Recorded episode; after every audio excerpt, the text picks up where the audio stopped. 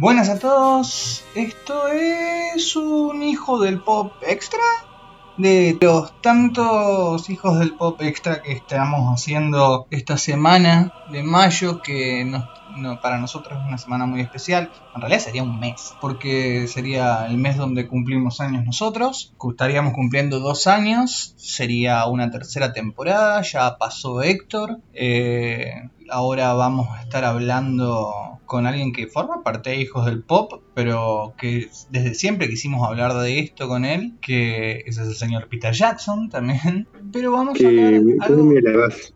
¿Cómo? ¿Cómo me la vas? Sí, sí, no sé, sí. No sé si lo merezco. Y aparte estoy re, aparte estoy re tranqui, porque como no es grabación de, del programa, nada, prácticamente yo no tengo que que seguir el hilo conductor de nada. En el programa que estuvimos haciendo con, con Héctor, que va a estar debutando en B-Sides ahora el sábado, no teníamos un puto hilo conductor. No sé cómo va a ser la gente para entender de qué estábamos hablando, pero. Pero sí, sí, sí, estuvo muy bueno. Y como sé que eso, eh, vos tenés casi un conocimiento enciclopédico de Star Wars. Para tanto no. Eh, Lo que tengo es amor. Oh. Tengo amor para dar tenemos todo este amor para dar porque el 25 de mayo de 1977 se estrena en todo el mundo, en Estados Unidos, pero vamos a decir para todo el mundo Star Wars y a partir de ahí se declara como Día Internacional del Geek o el Freak.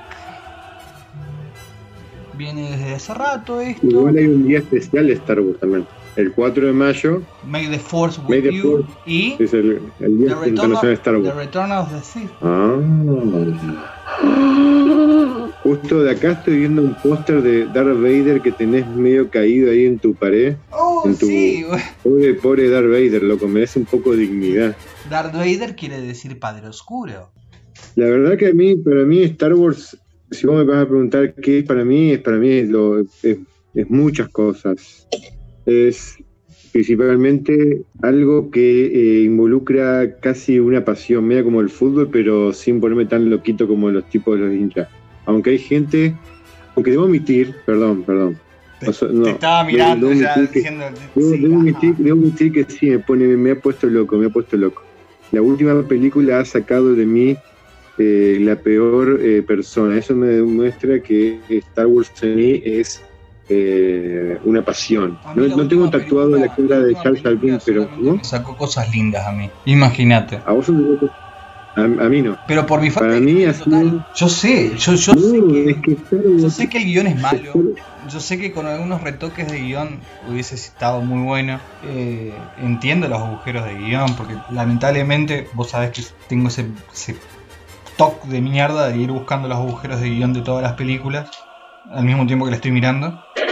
Y hay cosas que no me cierran eh, así. Pero yo cuando la vi, estaba contentísimo. Me parece perfecto. A mí me, parece la perfecto. película y putié. Eh, no, a mí, a, mí, a mí me parece perfecto si a alguien le gustó las nuevas sagas. A mí, la verdad, de 7 al 8 me gustaron, le encontré cosas originales. Y de golpe me encontré con la película número 9 que sentí que era como si yo volviera a mi casa y descubriera que mi novia no solo estaba engañándome con otro tipo, sino también con un caballo, ¿viste? Al mismo tiempo, todo junto. Y, Te estaba engañando con un centauro. Con un centauro. Me estaba engañando con un centauro y en, una orgía de centauros y un hombre cabra también. ¿Cómo se llama el hombre cabra? Los, los, ajá, un sátiro ahí que filmaba todo. Luego entras así y empezás, ¿qué es esto? ¿Qué, qué, estoy viendo? Y, y, yo estaba tan, tan ilusionado con esa película, tan ilusionado, y yo siento que me llevé una, una decepción, me llevé una decepción para mí. Sentí que estaba viendo el peor guion alguna vez escrito por alguien. Yo creo que cualquier fanático de Star Wars hubiera escrito algo mejor. Hay muchos cortos hechos por fanáticos y están muy bien hechos y que tienen mejores historias. Sí, es cierto. Eso. También, también leí mucha basura. Mucha basura de mucha gente que se queja, pero cuando. Y no voy a dar el nombre, Rodrigo. no voy a decir que vivís en Córdoba eh, que abre la boca y, dice, ya, porque esto es una basura, y después cuando lees el guion y, sus supuestos cortos y, cosas que hace son una basura, Rodrigo. Eh, pero es cierto, eh, un, fan con bastante conocimiento de, cómo se arma un guion podría haberlo hecho mejor. No Estamos rebosa de agujeros en el guion, no hay problema con eso. Yo no, no voy a pedir la quinta pata al, gato, digamos. Yo creo que la, nueva saga, 7, 8 y 9, estuvo mal parida del principio y llevó a que la última película sea una abominación en todo sentido. Y, y, yo cuando salí del cine, yo salí del cine, la película terminó, me quise parar así, estaba muy, muy enojado, muy enojado, me rompí el pantalón, pues se me enganchó el celular debajo de la, del posabrazos del asiento, viste, el cine, y me levanté así con todo, y me rompí el pantalón. La fui a, cine, a ver a Cinemark porque quería ver los efectos especiales con alta calidad, obviamente, ¿no? Sí. Me rompí el pantalón, me fui a la mierda, me fui, me fui primero nivel de la sala. Estaba re enojado, salí, salí, fui al baño, estaba re caliente y salí, esto es una mierda, esto es una cagada, esto es una basura son pura mierda, hijo de puta, ya llegaron, hijo de puta, todos. Y fui al baño, seguí puteando en el baño, salí del cine, agarré mi teléfono, entré al grupo de, de, WhatsApp de un grupo acá de fan de Star Wars y empecé a decir, porque había el grupo gente que le gustaba yo y decía, no, vale, le va a gustar, tiene cosas muy lindas, interesantes, y no que nadie quiere decir nada porque no hay que spoilerla. Yo estaba tan caliente que los rajé la mierda a todos, viste de medio mundo y, obviamente a George Lucas, porque para mí George Lucas es como Dios, te da felicidad y te da odio. Eh, ese, ese, es el Dios coherente del Viejo Testamento, que te dice, soy un Dios celoso. Lluvia de fuego. Sí, te va a dar eh, felicidad, pero voy a hacer cosas para que vos sientas que te cagué la vida. De una. Sí, y te das cuenta que soy que te puede dar felicidad. Ese es George Lucas. Vos sabés que um, salí del, cine. Yo te voy a decir por qué soy fanático de Star Wars. Mira, yo te voy a decir una cosa que, representa por ser fanático de Star Wars. Yo estaba en el año 2000. ¿Cuándo salió episodio 7? 2014, creo. 2015 salió episodio 7. Sí, 2015. No, yo, llegué, yo llegué a mi trabajo antes, me siento bien seguido, porque sabía que había eh, sabía que durante la noche había salido el trailer, pero estaba durmiendo, había tenido que levantar a las 5 de la mañana para ver el trailer, Pongo el trailer así, y cuando termina el trailer aparece mm, Harrison Ford y Chewbacca, yo lloré, boludo. Yo también. Lloré. Yo también. Lloré una, con una alegría, lloré, porque era volver a ver a, a Han Solo y a Chewbacca. Chewbacca está igual, como siempre, ¿no? Nunca, nunca cambia. Ni siquiera que Chewie está espléndido. Está espléndido, está espléndido. Yo no sé si se hará la ortomolecular como Moria, que está usa, tan espléndido. Usa el shampoo de Necro. Ah, el, sí, el del pelazo. Y lo, lo ves a ver a Han Solo ahí, porque la mística era volver a verlos a los actores de la vieja película la mística estaba ahí, los fanáticos estaban esperando verlo de nuevo a Mark Hamill, a Carrie Fisher, que estaba hecha pelota, pobrecita, pero bueno, eh, Han Solo, Harrison Ford es un crack. Él la haga Indiana Jones, le puede hacer una mierda, él sigue siendo un genio porque lo quiero igual. Él hace el presidente, hace lo que sea, él, sigue siendo un capo. Harrison Ford es un capo. Harrison Ford es, es el tipo más cool de la vida. Totalmente. Porque él, es tan solo, él es Indiana Jones, eh, eh, él es un detective en Blade Runner, él es todo. el presidente de Estados Unidos. Es el presidente de Estados Unidos. Es como Samuel L. Jackson, es como. Es, eh, el tipo que tiene la, la, Tercera Guerra Mundial contra los soviéticos. Es, todo. Y sobrevivió. Totalmente. Tiene un arito en, la oreja, un arito de, así de brillante en la oreja, boludo. Es un crack, boludo. Tiene, está, triste y feliz al mismo tiempo. Sí, se casó con, la, con Alec McBeal. Apocalipsis eh, yo, yo lloré, lloré, lloré, lloré mal, lloré mal cuando vi esa, esa pesa en el trailer y, y obviamente mis compañeros de trabajo no, no lo entienden. No, no, eh, no, lo van a entender. Yo, a mí me pasó lo mismo cuando, nos sentamos en el cine, mi viejo, mi sobrino y yo, para ver, eh, para ver episodio 7. Estábamos ahí en, la, segunda fila o en la tercera, no me acuerdo. Cosa de ver bien, viste, no estar tan cerca. Y al, y al medio. Yo me había ido 25 minutos antes de que empiece la película. A hacer la cola. Y sí, cuando se hacía cola, porque ahora se come todo con tarjeta, la pagas antes y ya está, pero hubo un tiempo que. Pero, no, no, se hace cola, vieja. Se hace cola ahí. y se hace cola. Explota, cuando explota la nave, cuando explota la nave, que la atraviesan y que hay un delay a propósito, que hay un delay a propósito. No como los imbéciles que pensaban que, que, que, era un error de sonido y después explota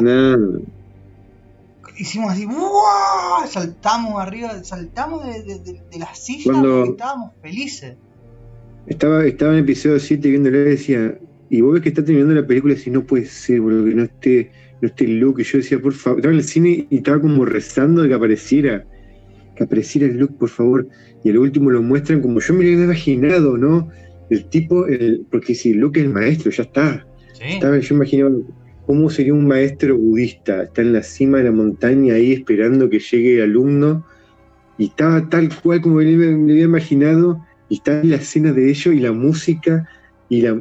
nada, yo, me, emocioné, me sigo emocionando cuando escucho la, canción, esa parte, esa parte de la música de esa escena me, me encanta. Yo creo que ahí está, viste, el, lo que nos el legado que nos deja George Lucas, ¿no? La pasión por una obra, por una mitología nueva.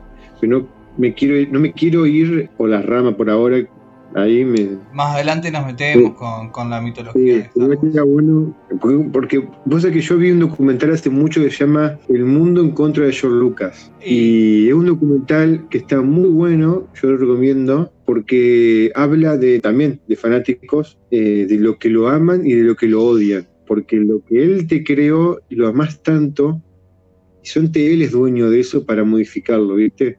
Y cuando él lo modifica, puede hacer cosas que tal vez a él le gustan y a, ya a nosotros no nos gusta porque no nos gustó y, lo empezás a odiar, ¿viste? Él creó para el mundo, en los 70, creó una mitología moderna para el mundo. No. Sí. Sí, sí, él, él, creó una mitología nueva. No. Creó. No, es el yo yo, te, yo no lo hizo adrede. Es el camino del héroe. Sí, sí, pero no, pero a, esto voy, a esto voy. El tipo, en, sus obras, tanto como Star Wars como otras más, como eh, American Graffiti o Indiana Jones, que él la produjo, pero la idea también es de él, sí. o Willow, o Willow Lo que él mete en esas películas no es algo que se le ocurre a él originalmente. Es lo que él vio cuando era chico, es lo que él leía cuando era chico en su casa, son las obras, son las series de, cowboy que él miraba, son el fanatismo por los autos de carrera que él tenía en la adolescencia. Él eh, mete en sus películas lo que él absorbió de otros lados. Sí, de acuerdo. pero como él es un editor, como él estudió para ser editor de cine, edita las cosas de una manera que parecen. Mejor que él.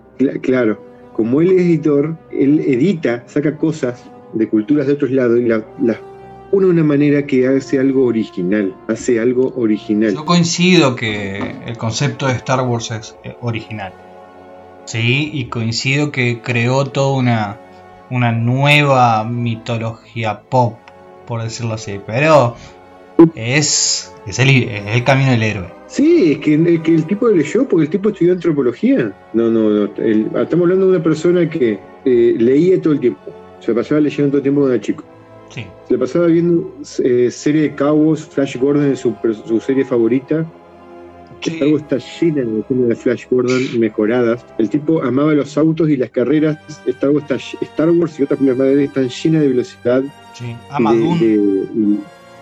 Totalmente. Y de, de, naves y de vehículos. Tiene viene una familia Incluso, incluso tomó, tomó cosas de, del, cuaderno, cuaderno, libro, scriptbook, que, que díganle como quieran, de, de, de Jorodowski, de la Dune de Jorodowski. Sí, o sea, estamos hablando de un tipo que lee. O sea, la clave para ser un genio como George Lucas, primero hay que leer mucho, Muchísimo. mucho. Primero hay que tener que cultivarse la lectura. Es, es uno de los momentos principales. eh, si no lees, si no te cultivas, después tenemos un tipo que viene, viene de una familia que trabajar es importante. No importa de qué vos estudies, porque él tiene disciplina, tiene mucha disciplina. No como O sea, un tipo que- otros un tipo que fundó- gorros, que no son capaces de sacar un, dos libros. Claro, como el gordo que no se pone, no se pone a escribir. Capaz que no se pone a escribir ahora que está en cuarentena, gordo de puta. Un tipo que fundó una empresa, Sí, luego arriesga su dinero, luego funda otra empresa, luego arriesga su- más dinero, luego la, la empresa la voy a hacer más grande, cada vez más grande. La empresa se subdivide en múltiples empresas y eso cambia el mundo de- de cinematográfico. LucasArts, Lucasfilms, Light and Magic, Eh, de todo tiene. La el escuela tipo crea, que vos me nombraste hoy. El, el tipo sale de, de- de estudiar en la Universidad de, Cine y a Hollywood no quiere ir porque nunca lo iban a aceptar. En Hollywood, él, él suponía que su futuro más próximo sería hacer documentales. Él hace él es fotógrafo, primero estudió fotografía, de ahí viene también de la fotografía, la edición, todo, todo tiene algo en común, ¿no? Todo se relaciona. Y se va a otra ciudad, a Los Ángeles, lo puede trabajar en, una, en, un documental, ah, no, en un musical, en una película musical, y a quién tra- como editor, y quién, quién dirige la película musical, el tío de Nicolas Cage, Francis Ford Coppola. Coppola. Y eso, y eso casi nadie lo sabe. ¿eh? Casi nadie sabe que el chabón es el, es el sobrino de Coppola. Bueno, es Nicolas Coppola en realidad, no es ¿Sí? Nicolas Cage, es Nicolas Coppola. ¿Cuánto años tenía Francis Ford Coppola? 25 años. ¿Cuánto tenía eh, George Lucas? Creo que tenía 20 23 años, 24. Fundan una empresa para hacer, para hacer cine fuera de Hollywood. Dos personas Que van a estar atadas Bueno. a Hollywood toda la vida. porque uno cree que son re hollywoodenses, pero no son tan hollywoodenses. Ellos son, ellos son de otro palo. Son, ellos son tipos, tipos que eh, tienen en su interior tal vez la rebeldía mm, antisistema, hippie de la época, pero que no lo vas a ver vestido como unos hippies de la época. No. Lo vas a ver como personas que no. Eh, bien hippies, no, son tipos que son antisistema, pero que van a encontrar su propio sistema para, para elaborar eh, sus deseos.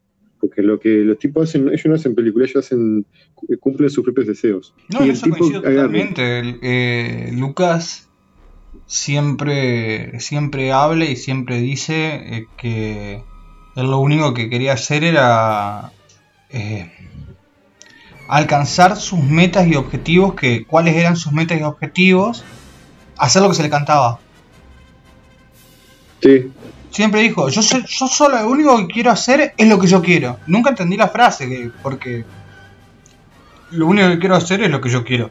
Eh, pero, pero cuando te ponías a ver la, la carrera de George Lucas, cómo la hizo, qué, qué era vos, las historias que contó en realidad, las historias que contó y las que no quiso contar, algo decís, ah, sí, ahora entiendo. sí. Y eso que el tipo viene de una familia clase media donde el padre laburaba y la madre era ama de casa. Sí, no era tampoco una familia acomodada. No, no, no, no, no. El, el tipo, el padre tenía una empresa de de de papeles o una papelería, algo, algo que ver con una especie de, de librería, una librería capaz, solamente una librería con algunos empleados y, y nada más. Y la madre estaba, era ama de casa y casi siempre estaba enferma por diferentes cosas, por, eh, por presión alta o, o otros temas y Se le subían los midicloreanos. Sí, totalmente. Vos sabés que el, el tipo, con Francis Ford Coppola, crean la empresa, ¿no? Esta, que no. hacer una comunidad de, de- de cine en San Francisco. Y hacen la primera película que George Lucas dice: con esta la rompa, con esta la rompa. Mejora, por ejemplo, en una de sus películas tesis de, de cine fue THX, THX. una, película futurista donde una persona escapa de un sistema eh, tipo un sistema opresor, un rebelde, escapa un sistema opresor. eh, bueno, hay muchos autos futuristas y computadoras de esa época y la gente le pareció una locura. Esa tesis le pareció, esa tesis le pareció a la gente una locura, una que le volvió la cabeza a mucha gente. Y una persona que le volvió la cabeza más y creyó que estaba fue un joven y todavía sin barba, Steven Spielberg.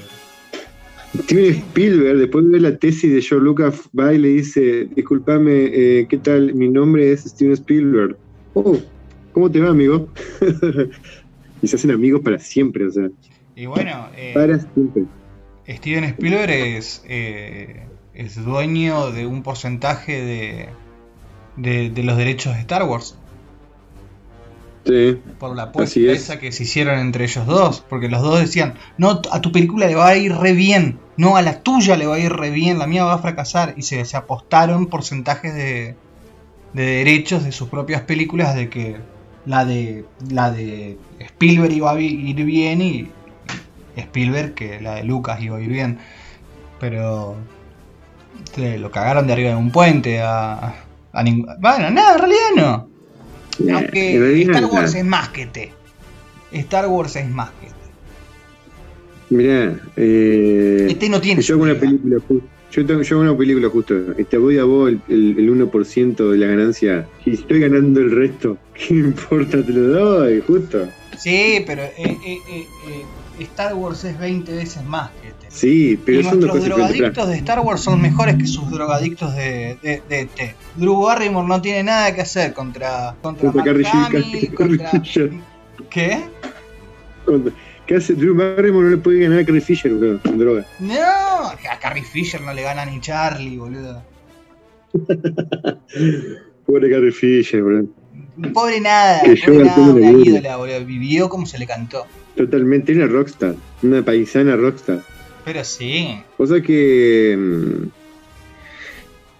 eh, George Lucas vuelve a hacer el nuevo THX mejorada con un guion y un guion que le ayuda a Francis Ford Coppola porque en realidad hay que emitir, hay que decir una cosa y acá viene acá vienen todos los problemas que tienen las películas de Star Wars y otras películas de, de George Lucas. Eh, George Lucas odia escribir, Mm, es un pésimo guionista porque detesta escribir. Y todo el mundo lo sabe eso.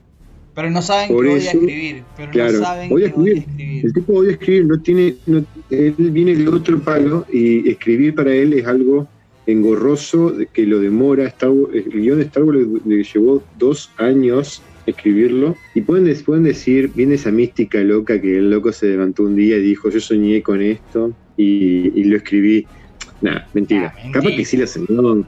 Capaz que le venía masticando hace una bocha, pero el- como una persona detesta, un tipo de que detesta escribir, entonces no escribía. Entonces día tenía que sentarse a escribir porque le dicen, le dicen, ah, sí, bueno, yo quiero filmar tu película, bueno, traeme un guion y el guion tiene que tener 200 páginas mínimo. Y el tipo dice, no, boludo, tengo que escribir. Y se puso a escribir. Pero antes de hacer eso, hace la película THX, llena de contenido anticomunista, tal vez, un poco todo, digamos, un poco antisistema, con mucho contenido filosófico, hay que pensarla, ¿viste? La película para esa época, y la gente no le gustó. A nadie la gente le gustó. A mí ¿no no me gusta THX. Imagínate. te gustó? No, Bueno, no, en realidad es que, no, es que no, eh, no- no importa si vos no te gustó justo. Lo importante es que los productores de Hollywood sí les gustara, porque ellos son los que ponen la papota y los que la distribuyen. Sí, no, en eso te banco, pero si no hubiese sido por Coppola, Sí. A, a Coppola que Lucas fue la no le iba a dar la bola a nadie. Mirá, escuchá, escuchá esto que fue divertido. Entran en bancarrota, mal, mal. El tipo no tenía un mango, tenía que devolver la plata a... no tenía un mango para devolvérsela. Sí, no la querían Eh, distribuir tampoco, ¿no? Entonces dice, bueno, ¿qué hago? Empieza a pedir plata. Pide plata a su familia, pide plata a los amigos y así, bueno, con esa plata más o menos filma otra película que se llama American Graffiti. Que está buenísimo, ese me fue- encanta. El, el exitazo de eh, George Lucas. George Lucas filma American Graffiti y Francis Ford Coppola se va a filmar una película que tampoco le tenía mm, en esa época mucho que le Mucha fe. Una película, una película que la gente diría, ¿esta película va a filmar? Es un tema medio que nadie le va a interesar. Una historia que nadie le va a... Una historia de mierda. ¿Qué película es El Padrino? O sea, Alta película. alta película. En ese momento la gente dice cosas. Era un guion que decían, ¿quién carajo le va a interesar esta película con un presupuesto re bajo? Porque a nadie le iba a interesar, porque pensaba que iba a ser un fracaso y termina siendo, aún hoy, considerada una de las mejores películas del mundo. ¿Y sabes Bueno, qué? volvamos- Hay algo que me sorprende Ajá. mucho, que hoy en día yo no conozco, no conozco mucha gente que haya visto las tres padrinos. Pero a- a- no hablo de, de- de gente de mi edad, de tu edad y mayores. ¿Sí? Te estoy diciendo chicos de la edad de Alén, por ejemplo, 22, 23 No la van a años. ver porque escuchan Tusa. ¿Cómo? No la van a ver porque escuchan Tusa. Por eso no la van a ver, Orlando. Bueno, pero a eso es lo que voy. eh, el ciudadano Kane, el padrino. Casablanca, decís vos. Vos pensás que alguien que, que tiene. Yo no sé cuánto, cuánto tiene Alén. Creo que tiene. ¿Cuánto tiene? 22. Menos de 30. 23. Vos pensás que alguien que tiene menos. Yo creo que alguien que tiene menos de, 20 de 25 años nunca va a ver, nunca se le va a cruzar por la mente ver Casablanca. Yo creo que alguien que tiene menos de 35 años es muy raro que vea Casablanca por sí mismo. Y tal vez alguien. Es que son películas tan raras que. O se, se terminan películas raras. Pues ya. eh, Te gusta el cine, perfecto. Vos, sí, sí, me gusta ver películas, bueno. Y querés ver, decir, bueno, estoy buscando ahora refinar mi gusto. ¿no? Como, un, como, las personas que toman vino, ¿viste? Que, le gusta el vino, bueno, quiero buscar una buena marca de vino, una buena botella de vino tal año. Bueno, empezar a buscar películas viejas porque querés empezar a ver contenido de verdad, contenido de esas películas que marcan momento, que se transforman en clásicos. ¿Sí? Bueno, Casablanca es una de esas, por ejemplo, ¿no? Casablanca yo la vi cuando tenía, me- la, la- la bajé para verla, pues estaba cansado de ver los mismos chistes de los Simpsons sobre Casablanca y decía, esto que esta película que los Simpsons hacen estos chistes, por Dios, y la busqué, la descargué y, y la vi con mi prima y pareció una de las películas más fantásticas que he visto en mi vida. Claro, boludo. Yo la vi en un es que te VHS la de voy a página jurar, pero 12. Una colección de VHS de página 12 que, que comprábamos en casa. También en esa, en, esa colección Viking Con, la original, la original, sí. La tengo, la tengo en casa. la que le Pero gusta está, pero está con, con el packaging feo ese de página 12, que era un cartón horrible. Pero bueno. No, te- no tenía plata la nata en ese momento para hacerte un mejor cartón. Posta era de la nata, creo. En ese momento. Sí, en ese momento era nata. Bueno, no me quiero, las- no me quiero de tema, no muy de tema, sino American Graffiti es una película que George Lucas la graba, hace él el guion, hace él todo y la, la filmaba de noche, porque la película pasa una, dentro, la historia es dentro de una noche de la, y transforma un éxito. Éxito. De la noche al otro, de la noche a la mañana el tipo era, era multimillonario porque la película fue un exitazo y Aparte él con muy buena crítica. No, no solamente popular, muy buena crítica. Y eso es raro hoy en día, que se coinci- que coincida la taquilla con la crítica. Sí, Es raro. pero ¿por qué él hace una película? No es una película. A ver, hoy podemos considerarse una película culta, lo que vos quieras, ¿no? Sí, Pero el tipo está buscando una película que le diera de comer, que le gustara a todo el mundo y que y una cosa que gustaba a todo el mundo eran los autos. Él era un, un corredor de autos, le gustaban los autos, le gustaba tunear auto y todo en su época adolescente. Sí, sí. Así que hace una película sobre eso. Una patente, en la, en la- uno de los, los autos tiene una patente que dice THX, hay que fijarse, hay que buscarla. Un Sí, mis- cuál es el número este que se repite siempre para. Hay un número también que se repite siempre. Que es un número de estudio. Pero ahora no me acuerdo.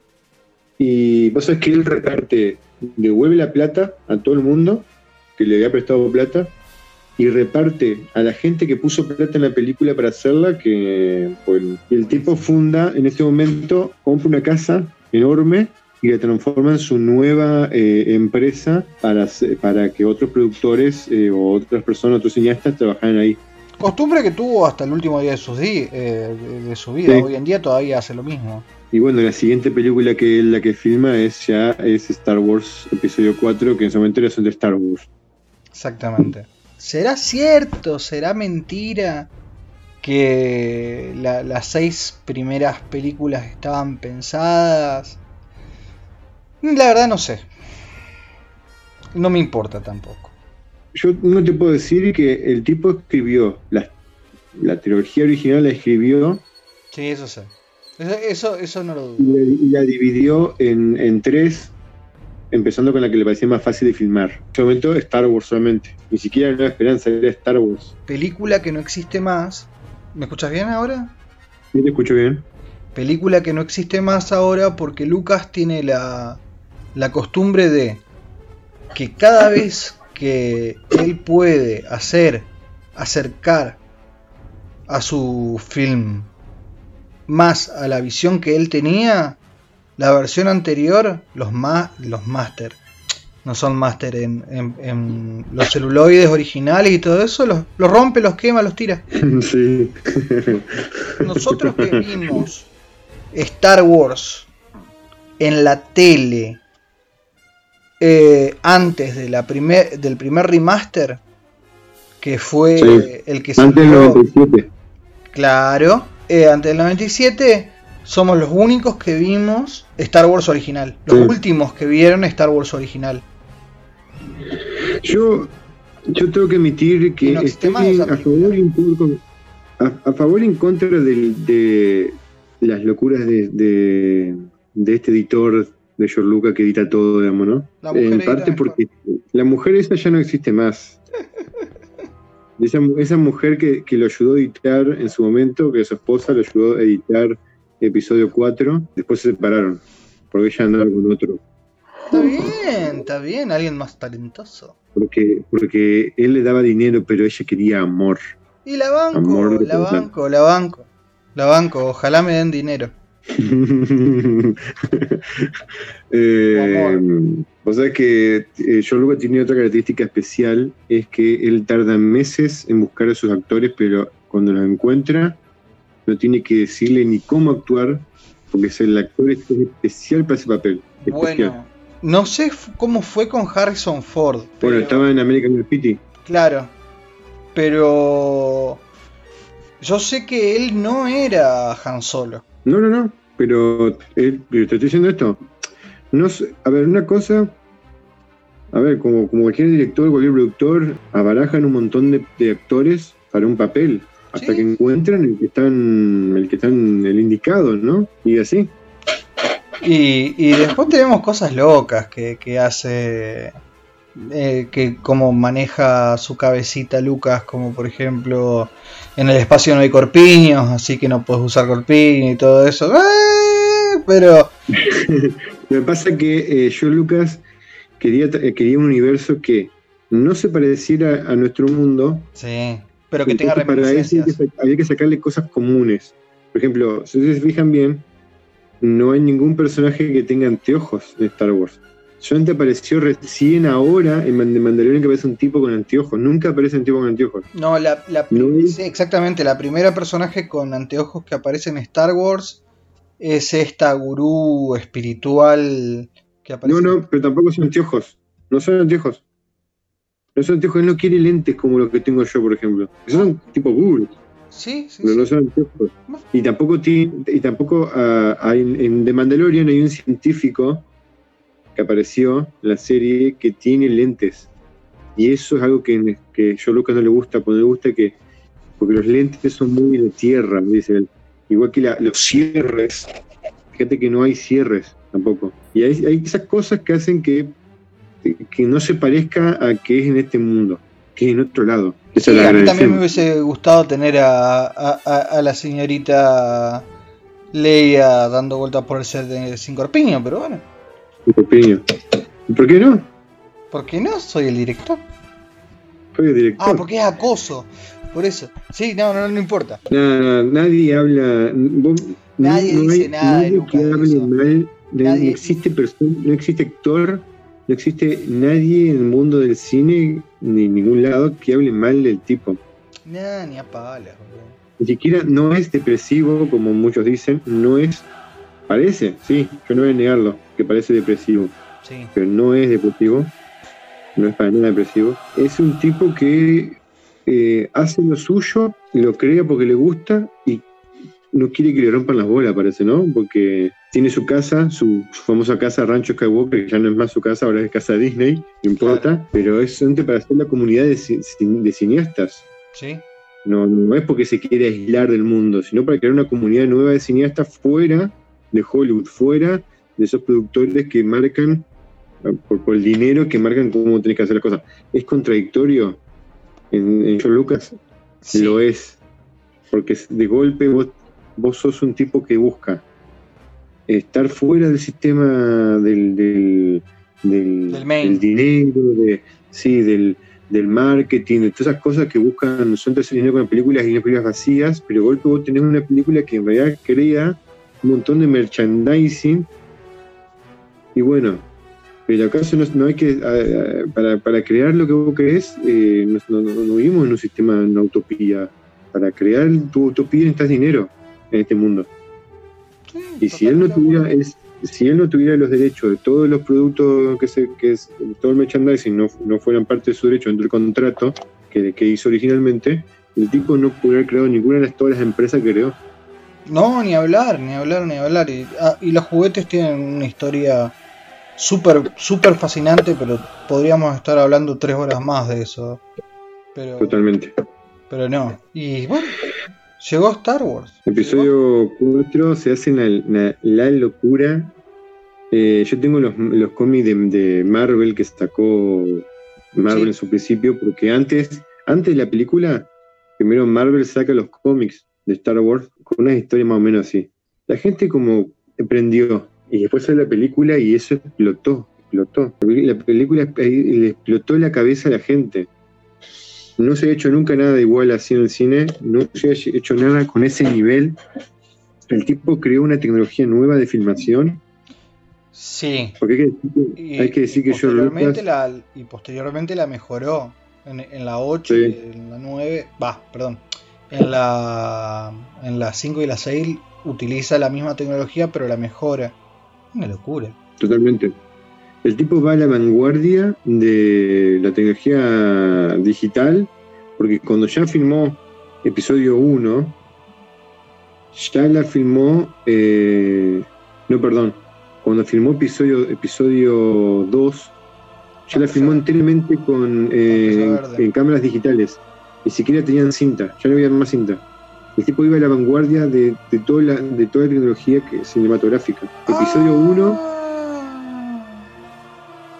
Episodio 1 se estrena en el 99. O sea, todavía filmaba con cámaras con rollo.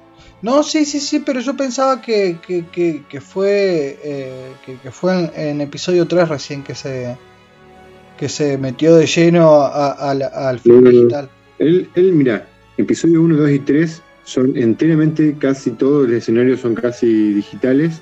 Sí. Algo totalmente innovador en su momento. Ahora uno lo ve y dice que falso que estuviera algunas cosas, ¿no? Ah, pero se van a la mierda, boludo. No, no, no, que bueno, eso hay, eh, hay, que, hay que decirlo. O sea, si vos tuvieras una tele super mega HD, qué sé yo, y lo ves y bueno, sí ves algunas cosas media, media chotita. Pero en ese momento, en ese momento, filmar todo eso no solo aceleró no solo, perdón, no solo podía crear lo que él quisiera, vos podías crear el mundo que vos quisieras, sino que aceleró la, filmación en meses. Tenía, tenía meses, no sé, cinco, seis, tal vez un año de grabación de, personas, actuación. Sí. Y después en cuatro meses, cinco, cinco, o cuatro o cinco meses, tenía todo el resto de postproducción que lo hacía enseguida. Aceleró eso un montón. Nunca se había visto unas películas tan rápidas haciéndose. Eh, otra cosa, mira esto que es loco. El primer ejército completamente digital que se vio en la televisión, que se vio en el cine, es episodio 1 con los droides. El primer ejército digital, completamente digital. Ese, ese dato lo tenía. Ese dato lo tenía. Lo que yo no sabía era posta que, que, ya en episodio 2 ya, ya toda la filmación era digital. Sí. Si, si escuchamos un ronquido, eh, es acá Chubaca que le tengo al lado, roncándome. ¿Cómo ronca este perro, por Dios? El tipo va a siempre dos pasos adelante. Todas las eh, empresas las empresas como por ejemplo ¿Cómo? Light and Magic, por ejemplo. Light and Magic. Bueno, cuando él crea su empresa Light and Magic y luego se, también se subdivide, algunos empleados se van y crean otra, salen de, de esa y crean Pixar. Claro. O sea que empleados que él, que él creó, o sea que él le enseñó, que su empresa creó, se separaron y quedó en Pixar. O sea que. Y, y, eh, THX, la empresa de sonido. Skywalker Sound también. Todas empresas, empresas que, la, eh, que son bueno, la empresa de los videojuegos eh, de, de LucasArts. el tipo creó una, un, un mundo que, que, que, revolucionó el cine y los videojuegos y la televisión para siempre. No, sí, aparte, eh, no solamente que iba adelantado, siempre trataba de, de, de que toda la tecnología esté registrada y, a, y, y, que esté en poder de su empresa. Eso siempre fue claro. muy vivo, para poder eh, estar por fuera del sistema que él no quería estar también para tener la independencia que él buscaba, para poder hacer las locuras que hizo también, porque son locuras, eh, a mí no me... O sea, todo bien con Flash Gordon, todo bien con Dune, que qué sé yo, ta, ta, ta, pero Star Wars era una, una locura tratar de hacerla. Es más, todo el mundo pensaba que iba a fracasar. Nadie quería agarrar el... el... Sí, nadie entendía nada. Nadie entendía nada. Lo, eh, el actor que hacía de Obi-Wan Ralph Fiennes, creo que era. No entendía nada. Obi-Wan Kenobi. El, el tipo venía, actuaba y se iba a su casa. Only One Shinobi, papá. Ya, eh, Harrison Ford, Harry Fisher, Luke, eh, Luke, el Mark Hamill se divertían todo el tiempo en el set, eran tipos jóvenes, era gente joven. Sí. Y, y, lo, y, y todos los actores de reparto y todos los, los, los empleados del set que, que donde filmaron en Londres, no entendían nada, le hacían la vida imposible al tipo porque eh, creían que la película era una, una locura, una basura, eh, no entendían nada. Así, el tipo esa, esa, gente, esos empleados que dicen, no, esto no va a funcionar, y le ponen, le ponen ganas, ¿viste? No, sí, sí, sí, sí. Porque lo que sucede es que hay que emitir una cosa. Yo Lucas no es un, no es un, un hombre que da órdenes. Él no da órdenes. Él trata que vos comprendas su visión de las cosas. Si no las entendés, eh, él las va a hacer igual. Sí, sí, sí. Pero sí. él no da órdenes. Y bueno, pero por ejemplo, en, en el Imperio contraataca, hay como que se llama el director. Sí, busco otro. No, no, no otro, recuerdo. otro. No recuerdo. Ya de origen. No recuerdo. Eh, él le dijo, bueno, yo quiero que vaya por este lado y que más o menos sea así y que tenga este tono la película y esta intensidad. Y el tipo dijo, listo. Ya, no nos hablemos más hasta que se termine la película. Listo. Y, y Lucas dijo, sí. bueno, de una, mejor. Me voy a mejor porque... pensar otra cosa. Porque claro, porque él se dedica a la producción de la película y el tipo del director, él se dedica a lo demás. Como ya sabe qué tipo de director está buscando, uno tiene que hacer desconfiar de que lo hago haga lo bien las cosas. Sí, totalmente. Es como, bueno, es como comprar un auto. No, es como comprar un auto que ya sabes que. Es como comprar un Rolls Royce. Vos sabés que eh, Vandal. Sí, obvio, si le preguntás a Ricardo Fuerte va a decir que sí. bueno, eh, pero Ricardo también tenía sus cositas, el comandante. El comandante, lo tenga la gloria. Claro. Allá, en el cielo. Yo me acuerdo que vi episodio. Yo, yo me volví fanático no con episodio 4 y 5 y 6, porque yo era chico, sino que me volví fanático con episodio 1, 2 y 3. Porque cuando estaba a punto de salir episodio 1, 2 y 3, que empezó la mega movida de nuevo. Y fue una locura. Eh, fue una locura. es cuando el 97, el 97 Joe Lucas edita de nuevo, ya con versiones con parte digital, ya salió Jurassic Park, ya salió un montón de películas que, que él mismo había puesto, puesto de parte digital. Sí. Y edita las películas estas y ya le pone episodio 4, 5 y 6. La gente no entendía nada. ¿Cómo 4, 5 y 6? Sí, porque en el 2001, no, perdón, en el 99 va a salir episodio 1 y después va a salir episodio 2 y 3. Se cayó, se que cayó. loca la gente. Se cayó el cielo cuando lo anunció. Yo me Te acuerdo. tatuaste la cara de Jar Binks en el pecho, boludo. Pero, una Y resulta que era el peor personaje de todos. pero, pero se, ca- se cayó el cielo cuando lo anunció. Yo me acuerdo tenía 13, 13 años cuando salieron remasterizadas. Y yo nunca las vi en video re- eh, hechas así. Siempre la, la, la vi en, en tele.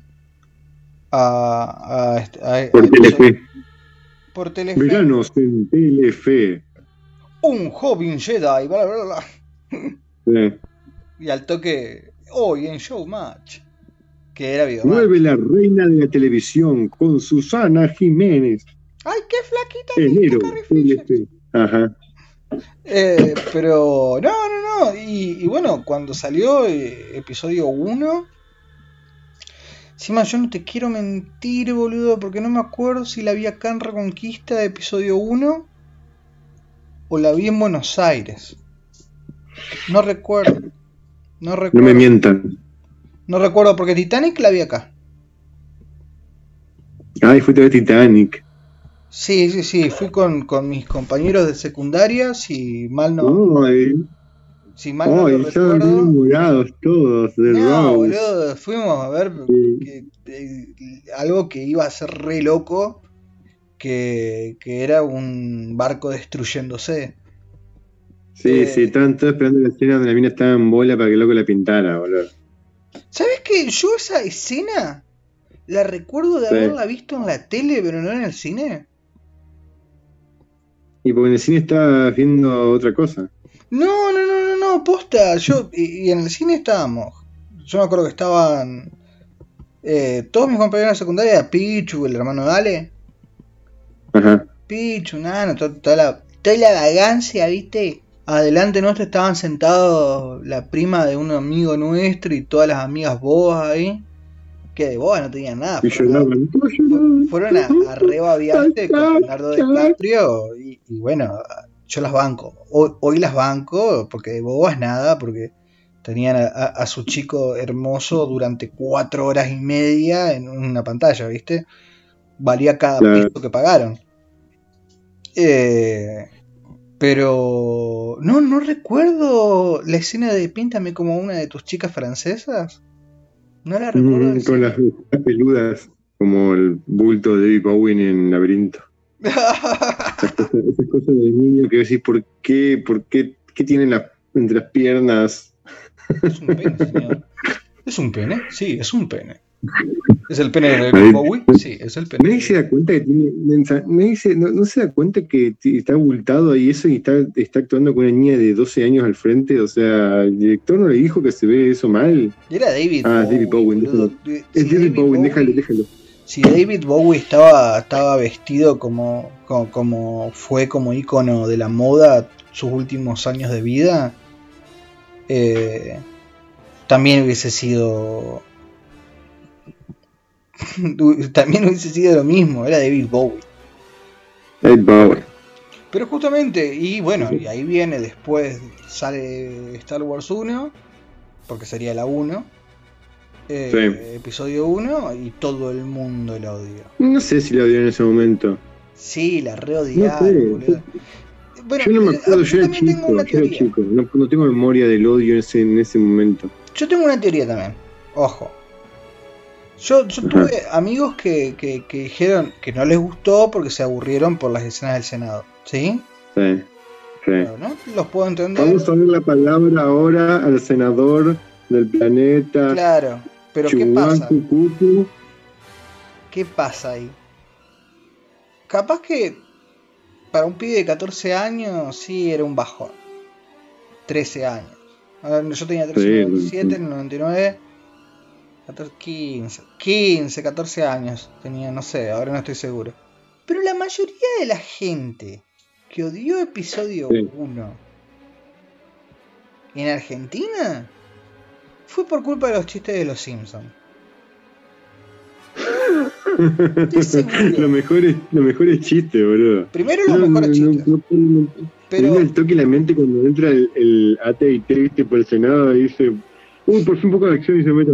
Dice, bueno, voy a leer mi, mi, mi discurso y se ponen mi ojos.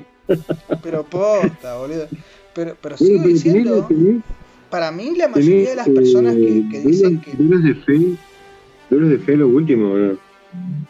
Duelo de Fe es mi canción favorita de, de todas las bandas sonoras. O sea que. De, eh, duelo de Fe, ¿sabías duelo que de Destino. De destino, no importa, me gusta más de fe, porque es como de creencia ahí.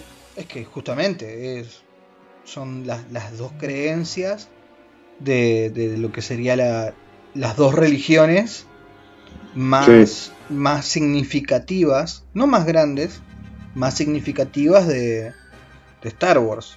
Y las personas que son fanáticos de Star Wars van a entender a, a lo que te digo cuando te digo que no son las dos más grandes, sino que son las más significativas. O sea que John Hay más Williams. hijas de la noche que Sith, por ejemplo. Sí. John, John Williams fue. O sea, llegó a Star Wars porque Steven Spielberg recomendó. Llamalo, dijo. Llamalo a este tipo que te va a solucionar la vida. ¿Vos querés que la música sea así, así, así? Llamalo a este tipo que te va a solucionar la vida.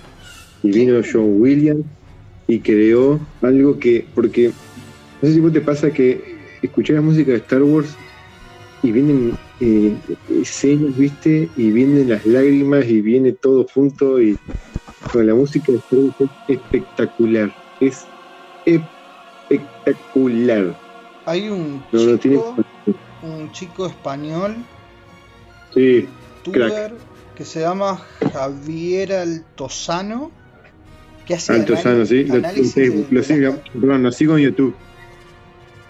Los el análisis que hace de, de las canciones de, de, eh, Anakin a ser Vader y, y- y el idioma musical que tiene Star Wars. Ah, boludo, yo casi lloro, boludo. Casi lloro. Sí, sí, sí, sí. Casi- Los temas que hablan de la, de la luz y los temas que hablan, hablan de la oscuridad. Claro, no, eh, yo- me podía estar diciendo cualquier pelotudez en realidad el chabón. eh, que capaz que no tenía ningún marco teórico. Y yo le creía igual porque, eh, eh, viste lo que es la cámara de eco. Ojo, diciendo lo que ¿viste, el, quiero- ¿viste lo el programa que hice especial de Mozart? Sí, muy buen Bien, mockumental. entonces podés decir que podés creerle sin dar sab- saber, porque eh, vos yo no, yo no sé, no sé de música. No, yo tampoco. Yo cuando vi el programa de Mozart de ese tipo, le creí completamente. Dudaba, viste, un poquito, después le creí. Después le creí completo todo. Y después luego me dice, no, todo esto, todo esto fue un chiste. No, quedé como un boludo así, te empieza a explicar todas las cosas que vos creíste que eran de verdad, que eran, eran falsas. Y todo lo que era, no, es muy bueno, muy buen tipo, muy, un genio ese vago. No, eh, ah, pero mm, volviendo a lo, a lo que es Star Wars, Sí, sí tiene un lenguaje musical que, que yo no lo nu- nunca me había dado cuenta porque no conozco no tengo no, no tengo por supuesto no tengo ese conocimiento no pero eh, es Williams hizo magia en Star Wars bueno no solamente Sí. en Star Wars pero pe- pero lo que hizo en Star Wars fue mágico a eso quiso decir. Ojo, la canción de Star Wars, la canción original, la que todos conocemos cuando empieza, sí ya había escuchado, se había escuchado antes en el cine. También de mano de Joe Williams, en otra película anterior, en blanco y negro, que es una película sobre militares. Es la misma, la misma canción, eh, Joe Williams la lleva a Star Wars y le hace unos arreglos diferentes, pero es lo mismo. sí Las trompetas son sí eso se sabía ¿eh? John Williams que viene del mundo del jazz. Por eso también muchos instrumentos que uno escucha son de música de, de- del jazz, así como trompetas, eh, eh, Bueno, y bajos. y ahí tenés la, ex- la explicación de, de casi todo lo que es el- la, la música de, de la cantina. Totalmente. Cantina Bar es eh, temazo, temazo. Un temazo que está en la mente de todo el mundo. eh.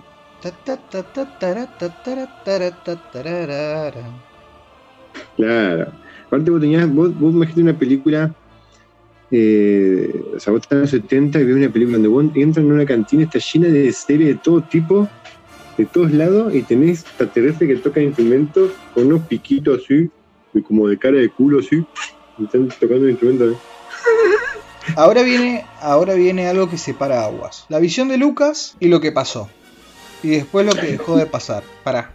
Antes de decir eso, No, no, no, no, lo voy a decir, lo voy a decir porque si no me lo olvido. no. Han Solo disparó primero. Y Han Solo siempre dispara primero. Punto. Han Solo disparó primero. Sí, Siempre. totalmente de acuerdo. siempre. Que, que Lucas después, que George Lucas después eh, lo haya hecho disparar después, me chupa un huevo. Porque ahora de en, las- en las Sí, nuevas versiones vuelve a disparar Sí. primero. En la película de Rock One, en primera Rock One, dice, eh, siempre que dirigida, por una, por un fan- dirigida por un fanático de Star Wars, el personaje Uy, ¿vos- ¿Se de, escuchan esos del ronquidos? mexicano. ¿Eh? ¿Se escuchan esos ronquidos? No. Me está taladrando la cabeza. Eh, él le dispara, viste que están, son como un juego de espías. Y dice, le dan información, le pega un tiro, boludo. Y dije, chau, qué loco. Porque es así, es, ese es un guiño, es un guiño a yo disparo primero y antes como dispares. Y bueno, su mentor, entre comillas, le dice, siempre tenés que tirar primero. No, no, pero no estoy hablando de la película de Rock One. Ah, Rock One. En Rock One, Yo que pensé salió primero, solo, Han Solo. el personaje de, Diego Luna. de ¿cómo, cómo se llama? Me el nombre. Diego Luna. Diego Luna le habla al espía, el espía, o sea, un, un informante, le dice, y él le pega un tiro al informante Sí. de entrada, demostrando que los protagonistas buenos disparan primero. Yo lo sentí como un guiño a la escena esa de la cantina, donde Harrison Ford se le pega un tiro al, al amenazante, de- al informante o mensajero de... ¿Vos estás de acuerdo con eso que dicen que Rock One es la mejor película de Star Wars de las nuevas? O sea, cuando yo te voy a decir, te voy a decir una cosa. Cuando yo fui a ver Rock One y salí del cine, dije, esta es la mejor película de Star Wars que no es de Star Wars. Porque es dentro del mundo de Star Wars, Coincido. pero no está dentro de la línea que todos conocemos como la saga Skywalker, digamos. Sí, sí, sí, sí, sí. Star Wars. No, coincido, en es- eso coincido. En eso coincido. Yo, yo, se me llenaron de lágrimas los ojos en un momento, todo. Eh, No, me, parece- me Muy parece una película alucinante. Muy resistida de, de a ratos algunas cosas, pero por, por la gilada. Y a la gilada ni cabida. No, tiene, tiene, tiene eh, Rock One, eh, me parece muy original. Sí, muy original, me parece, y, y- y lo original está en que agarraron una, una, una pequeña oración de principio de episodio 4, una oración y la transformaron en una una historia. película. Y le dieron todo un contexto con unas escenas que son muy, muy buenas, muy buenas, y nos dieron la mejor batalla galáctica que hemos visto, la mejor, yo creo que la mejor. Eh, nos dieron naves espaciales de- de- debajo en- de, de la, la atmósfera y nos dieron la mejor escena de Darth Vader con espada láser. Bueno, y ahí se viene la aclaración a lo que yo digo. A mí vos- me van a decir, ah, te pusiste triste porque mueren juntos. Eh, eh, no, no, no, no. Yo me fui con los ojos llenos de lágrimas cuando apareció Darth Vader. Sí, sí, sí. Yo te, Porque yo te voy a decir una cosa, estaba viendo Es Darth Vader. Es Darth Vader. Darth Vader, sí. Eh, de- es Sí, porque la-. Darth Vader. La, película estamos, viste, viendo ese final, están Diego Luna y la minita, que nunca me acuerdo por el nombre, están bajando por el ascensor, se miran, viste, hay, hay algo cómplice, todo el tiempo es una, es la, es la- ellos son la película, son la pelejita de amor, Sí, pero no son, digamos la verdad, pero son cómplices, hay, hay una, hay una tensión, hay una, hay son cómplices de algo y no te lo dicen nunca. Y yo decía, por favor, estoy viendo la, la escena, por favor, no se besen. Yo no, porque no quiero que caigan en ese cliché horrible, no se besan. Llegamos a la última parte. ¿Dónde, dónde quedaste? Diego Luna, en esa película, Sí, me parece súper correcto. Perfecto. totalmente. Hay Pero- gente. ¿Sabes qué me pasa a mí? Sí, que- la película está bu- hizo la película fue buena y estuvo Sí. bien porque Sí. yo quería que sobrevivan. Yo sé que lo mejor para la película fue lo que pasa. o sea que eso es lo interesante. Vos estás viendo la película y realmente querés que los personajes sobrevivan. Y, porque en, ese poco, en esa hora y media, casi dos horas que dura la película, los personajes están buenos todos, hasta los que hablan poco y los que hablan mucho. Y realmente querés que te vivan y querés seguir viendo historias de ese tipo y, de último mueren todos. Y, esa, y esos ojos del Diego Luna que cierran en lo último, ¿viste? Antes que, antes que le pegue la ola con energía, ¿viste? Así. Sí. Diego Luna está abrazado y abre los ojos así como de, de, cagazo. Y que no. Que chao, boludo, chao. Y, y, vos ves que la película se pone re lenta, así, re emocionante, re triste. Y de golpe así, no te deja ni dos minutos, ¡pum! Llega, llega, no pasa ni, ni dos segundos, llega la nave, entra Darth Vader, empiezan a matar a todos. Está Christopher Nolan disfrazado de uno de los soldados ahí rebelde. Sí. Y, apestando como siempre. Sí, y, y, te dicen, y le llega el disco, se abre la puerta y está Leia. Ahí yo lloré mal, yo lloré mal. Yo me largué a llorar cuando vi en el cine, lloré. Tal Leia dice, esto es esperanza. Y yo lloraba. Puta, me agarró mi corazón, el hijo puta agarró mi corazón y me dio lo que yo quería, boludo. Está bien. Me dio lo que yo quería. Y jugó con nuestros sentimientos y, y me chupa un huevo. Y jugó bien. No, no, y jugó bien. Sí, sí, sí, igual yo sigo diciendo que no me importa si ahora me vienen a decir que en realidad eh, en Rogue One eh, cuando pasó eso justo pasó una nave y los levantó y se salvaron y son felices y tienen hijitos y perritos, no me importa. Si pasó eso, yo lo voy a defender a muerte. Porque tiene que ser. yo, defiendo a muerte, Rock One defiendo a muerte. Me ah, parece como ya lo he visto. Pero no murieron. Se escaparon y tienen perritos. tienen perritos. O sea que te, eh, podríamos hacer podríamos ir película por película de Star Wars y decir las cosas buenas y las cosas malas. No, totalmente. Tendríamos, muchas. Yo, yo eh, quiero decir una cosa importante. Eh, cuando hicieron episodio 4, 5, 6, hicieron con actores que no tenían tenían preparación física, pero no eran los actores tienen preparación física ahora. De acuerdo. La, llamaron a un tipo que les enseñó esgrima a los actores. Sí. Pero una esgrima estilo europea, porque tampoco están, sabían bien qué querían.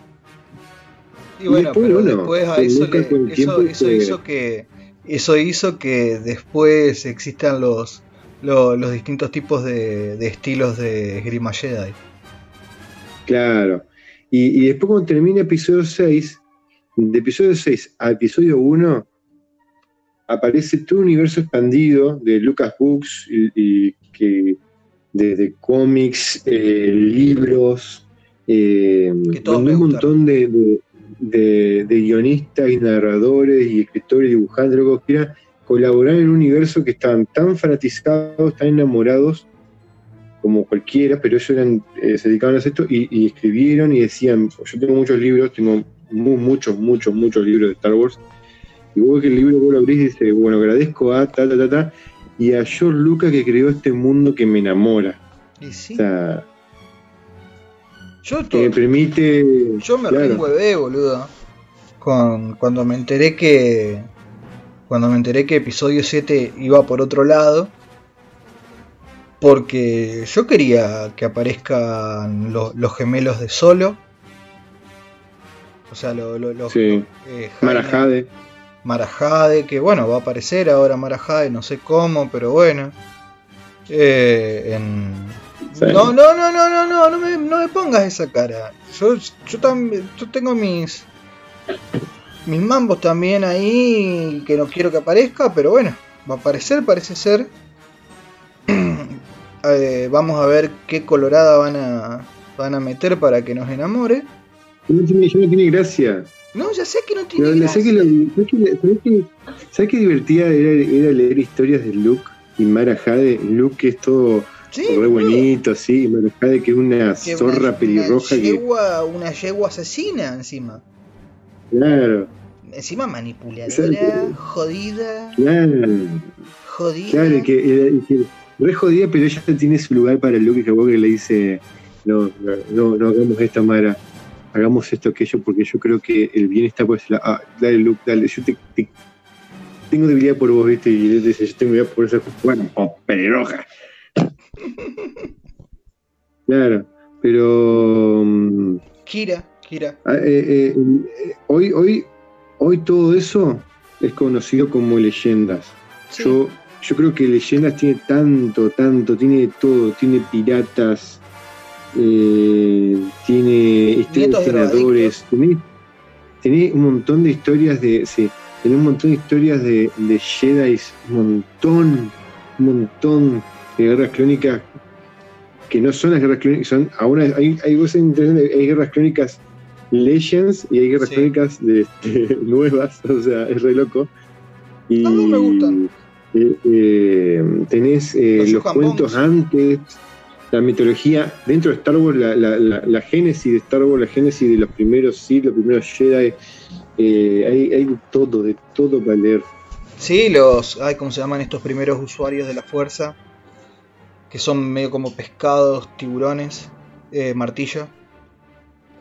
No me acu- tanto, no, no- no sé qué, era, no me acuerdo. Lo- los que los que vinieron, los que vienen, los primeros que vienen y utilizan la fuerza a su favor, que so- están recontaminados por el mar, eh, por el lado oscuro, los chabones, que son los que eh, tratan de conquistar toda la galaxia y, se- y llegan a lo que fue el primer planeta Sith.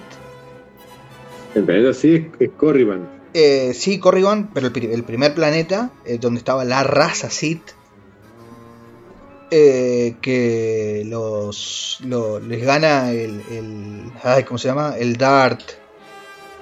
Eh, no, no era Dart todavía. El chabón con las hachas. El jefe. Bueno, el, el- el jefe más jefe de todos los Sith ahí. Y todo esto fue antes de que lleguen los primeros caballeros oscuros. Ahí. Claro. Eh, muy Eh. Después cómo, cómo do- dominan el viaje espacial los, los, los, los de la liga comercial también. Nada, está, tiene de Sí. todo. tiene todo, tiene todo. Y bueno, después viene episodio 1, 2 y 3, con sus pros y sus contras, con agujeros de guiones, con actores que estaban buenos, con actores que la gente se burló, con las malas actuaciones de, de Heidi Christensen, pero con la excelente actuación del, de, de, de Palpatine. O sea, me- yo, yo me acuerdo en el 2000, eh, 2005, cuando sale el episodio 7, episodio 3, perdón, Sí. y veo, o sea, yo sellé, yo, sé- yo, yo, yo me volví, yo sellé mi amor por Star Wars cuando vi a Palpatine ahí, que le dice, Pau, poder, dice, Unlimited Power. power, unlimited power, y todo- yo ahí sellé mi amor, yo me casé, puse, me puse el anillo, Todos Y nos casamos, a la sombra del imperio. ahí yo me, yo me casé con Star Wars en ese momento, yo me casé con Star Wars en ese momento, yo vi a Palpatine tirando todos los rayos y volándole una mierda a Mace Windu y yo dije, chao, bro. Tiene, tiene, tiene, tiene lo- los mejores, tiene, tiene unas mejores, eh, Aparte los mejores diálogos están... unos diálogos espectaculares que, que episodio 9, tratando de buscar un contacto con los fanáticos, los agarra y los pone así como que copia y pega, viste, así asquerosamente. Sí, boludo, hasta yo soy Iron Man. Claro. No, no, Pero, ¿cómo- va- cómo vamos, episodio eh, para, para. 9? Ya, ya, es rápido, rápido, rápido. Sin pensar, sin pensar, de corazón, ¿eh? Sí. Dale, ¿eh? Sin pensar. Sí, Mejor episodio, eh, me- mejor escena de episodio 1. déjame pensar un toque, déjame pensar un toquecito. Ay, espera. ah. Eh, rápido, bueno, sí, la, la, la, la pelea. La pelea final. Coincidimos, la pelea de Darth Maul con Obi-Wan y Qui-Gon Jinn. Está. Sí. Mejor, Sí. eh, mejor escena de episodio 2. No sé si tiene mejor escena episodio 2. Mirá, me viene. Yo te decir, yo te decir. Dame, no me, me digas mejor escena, decime qué me gusta. Amo la escena de, de, de Anakin el- con Padme eh, en, esa, en esa campiña.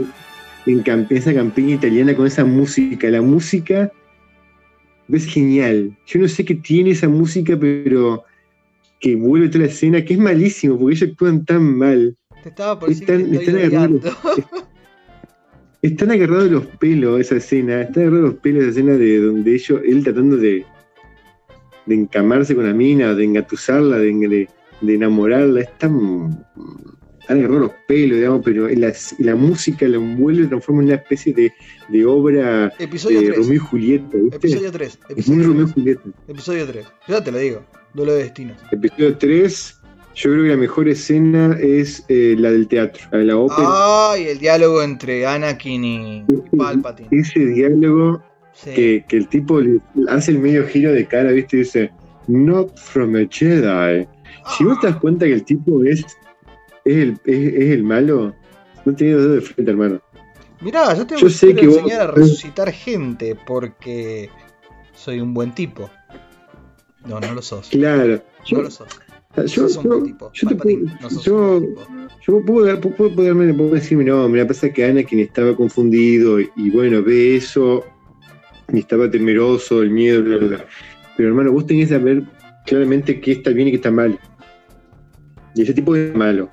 Por más que te dijera algo que era re seductor, ese tipo era malo. Hizo el medio giro de cara, con una cara te dice, not from a Jedi. Entonces vos tenés que saber que el tipo era malo, hermano. Es así. Ah, Es así, aparte el chabón, ¿cómo mierda conoce eh, eh, la historia de- del último Sith? Claro. Bien, no dice que es el último Sith igual. Pero, eh, ¿cómo conoce la historia? ¿Conoce de- Sith? ¿Qué, qué? ¿Le bajó de Wikipedia? ¿Qué entró? ¿Eh? Claro, boludo. Eh, no da, no, no da. Te está contando la historia de, de- de- un chabón que creaba la vida de la nada. Hmm, no está bien, no está bien. En algún momento yo como caballero Claro, Jedi me debo de estar dando cuenta que... Claro. O sea que, bueno, de las precuelas, episodio 3 es la, la más, la, la que más cierra todo, ¿no? La, la mejorcita de todo porque la historia es más sencillita. Sí, La- bueno, la- igual, a mí me gustan todas. Eh, episodio, episodio 2, yo te, yo te tiré la escena esa porque me gusta porque es como cómica y es como de teatro, es como Romeo y Julieta, es Sí. con, todo mezclado, ¿viste? Y Natalie Portman está tan buena. Na- Está Na- tan Natalie buena en cuero, en cuero, totalmente puesta en cuero porque Eh, a alguien se le ocurrió que Natalie Portman tenía que estar vestida de cuero en un momento. Es tan innecesario, tan innecesario, tan, tan George que lo banco. Sí, sí, sí, sí. Eh, El, el tipo, eh, eh, Carrie Fisher es una flaca linda. Tiene lo suyo. Sí, Natalie, eh, Ca- Carrie Fisher es la flaca linda que te invita a la, a la partusa, ¿viste? Te guiña el ojo y sabe que te, que te hace mierda, ¿viste?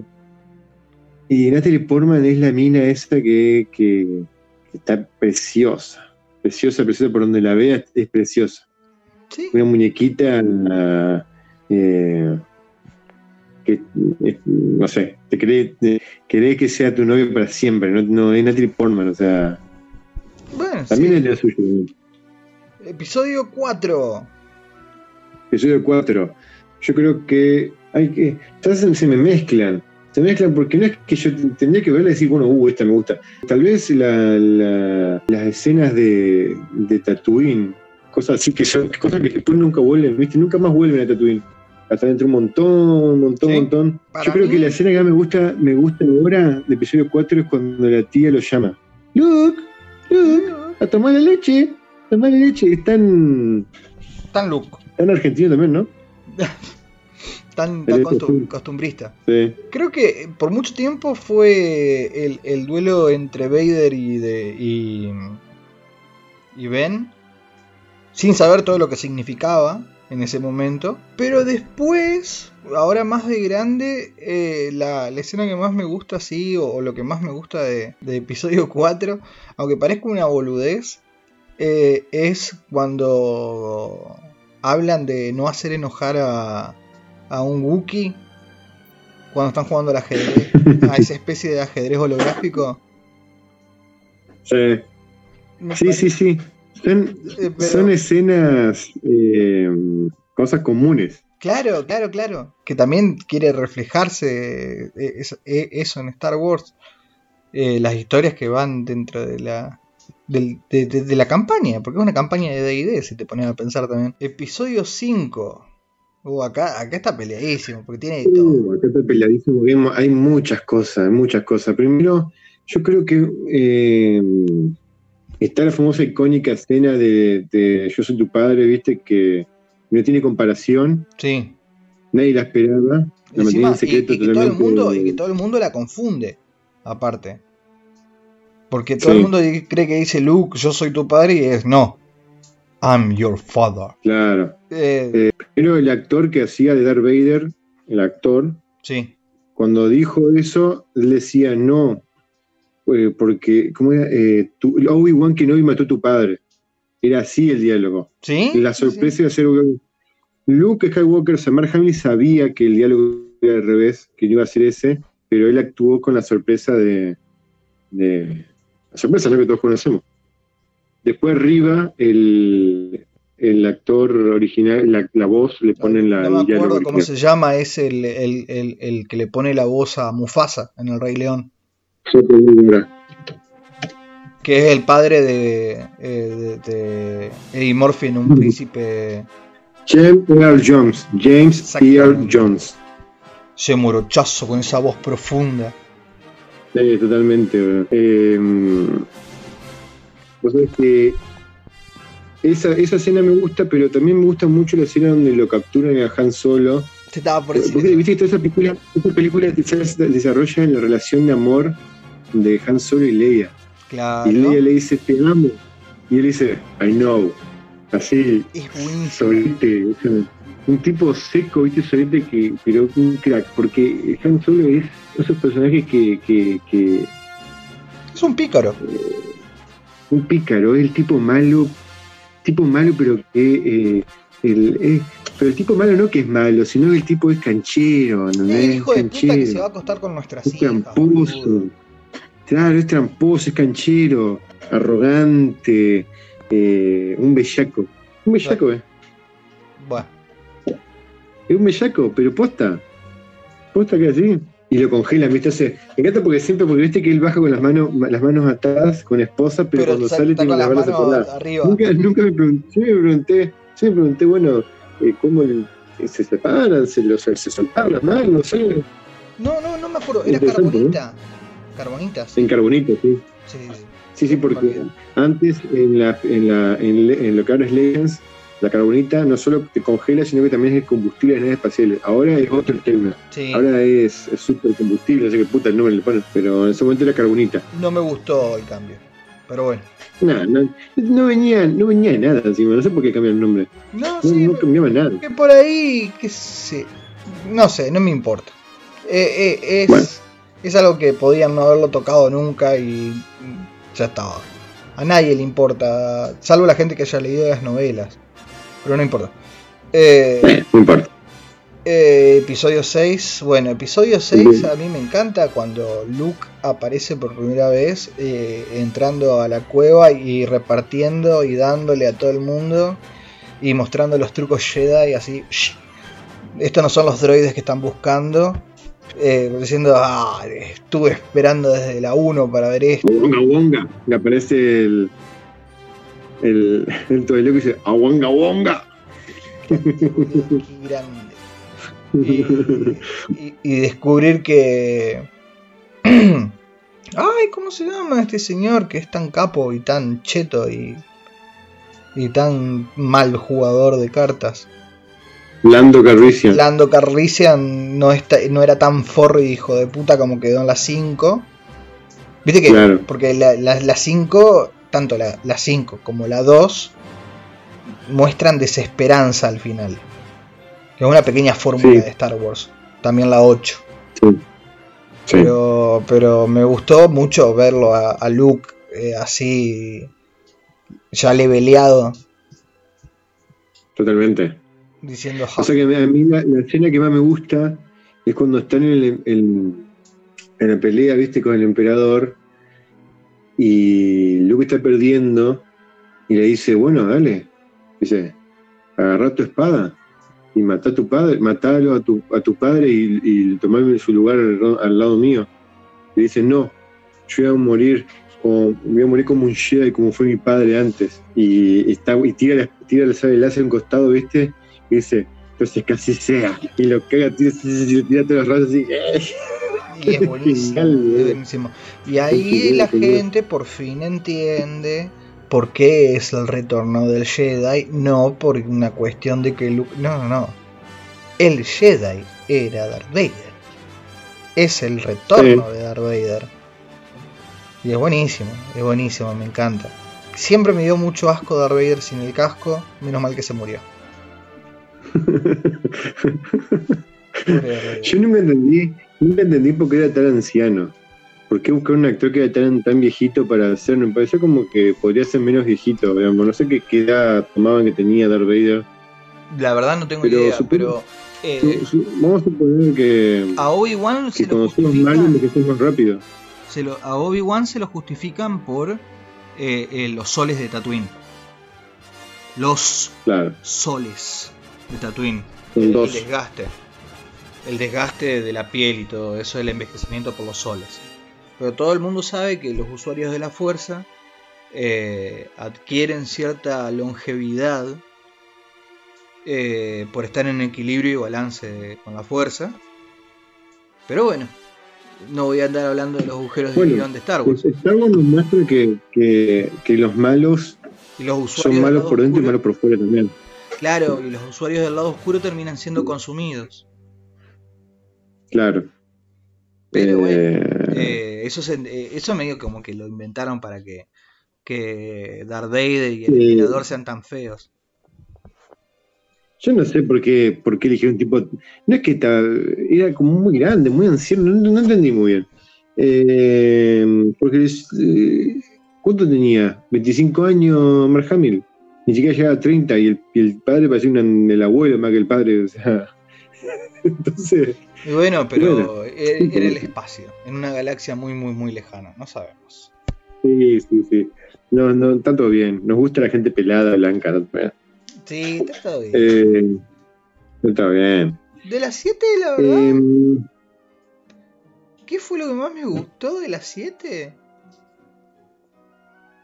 Ah, bueno, eh, eh, me van a matar, pero a mí me encanta como la escena de, de cuando todos caen y, y Paul Dameron cae también en que la chabona que había dejado Leia a, su ca- a cargo de la nave eh, era re grosa y re capa y dijo rajen todos, yo voy a meterme con la nave de lleno y los voy a hacer pija a esto.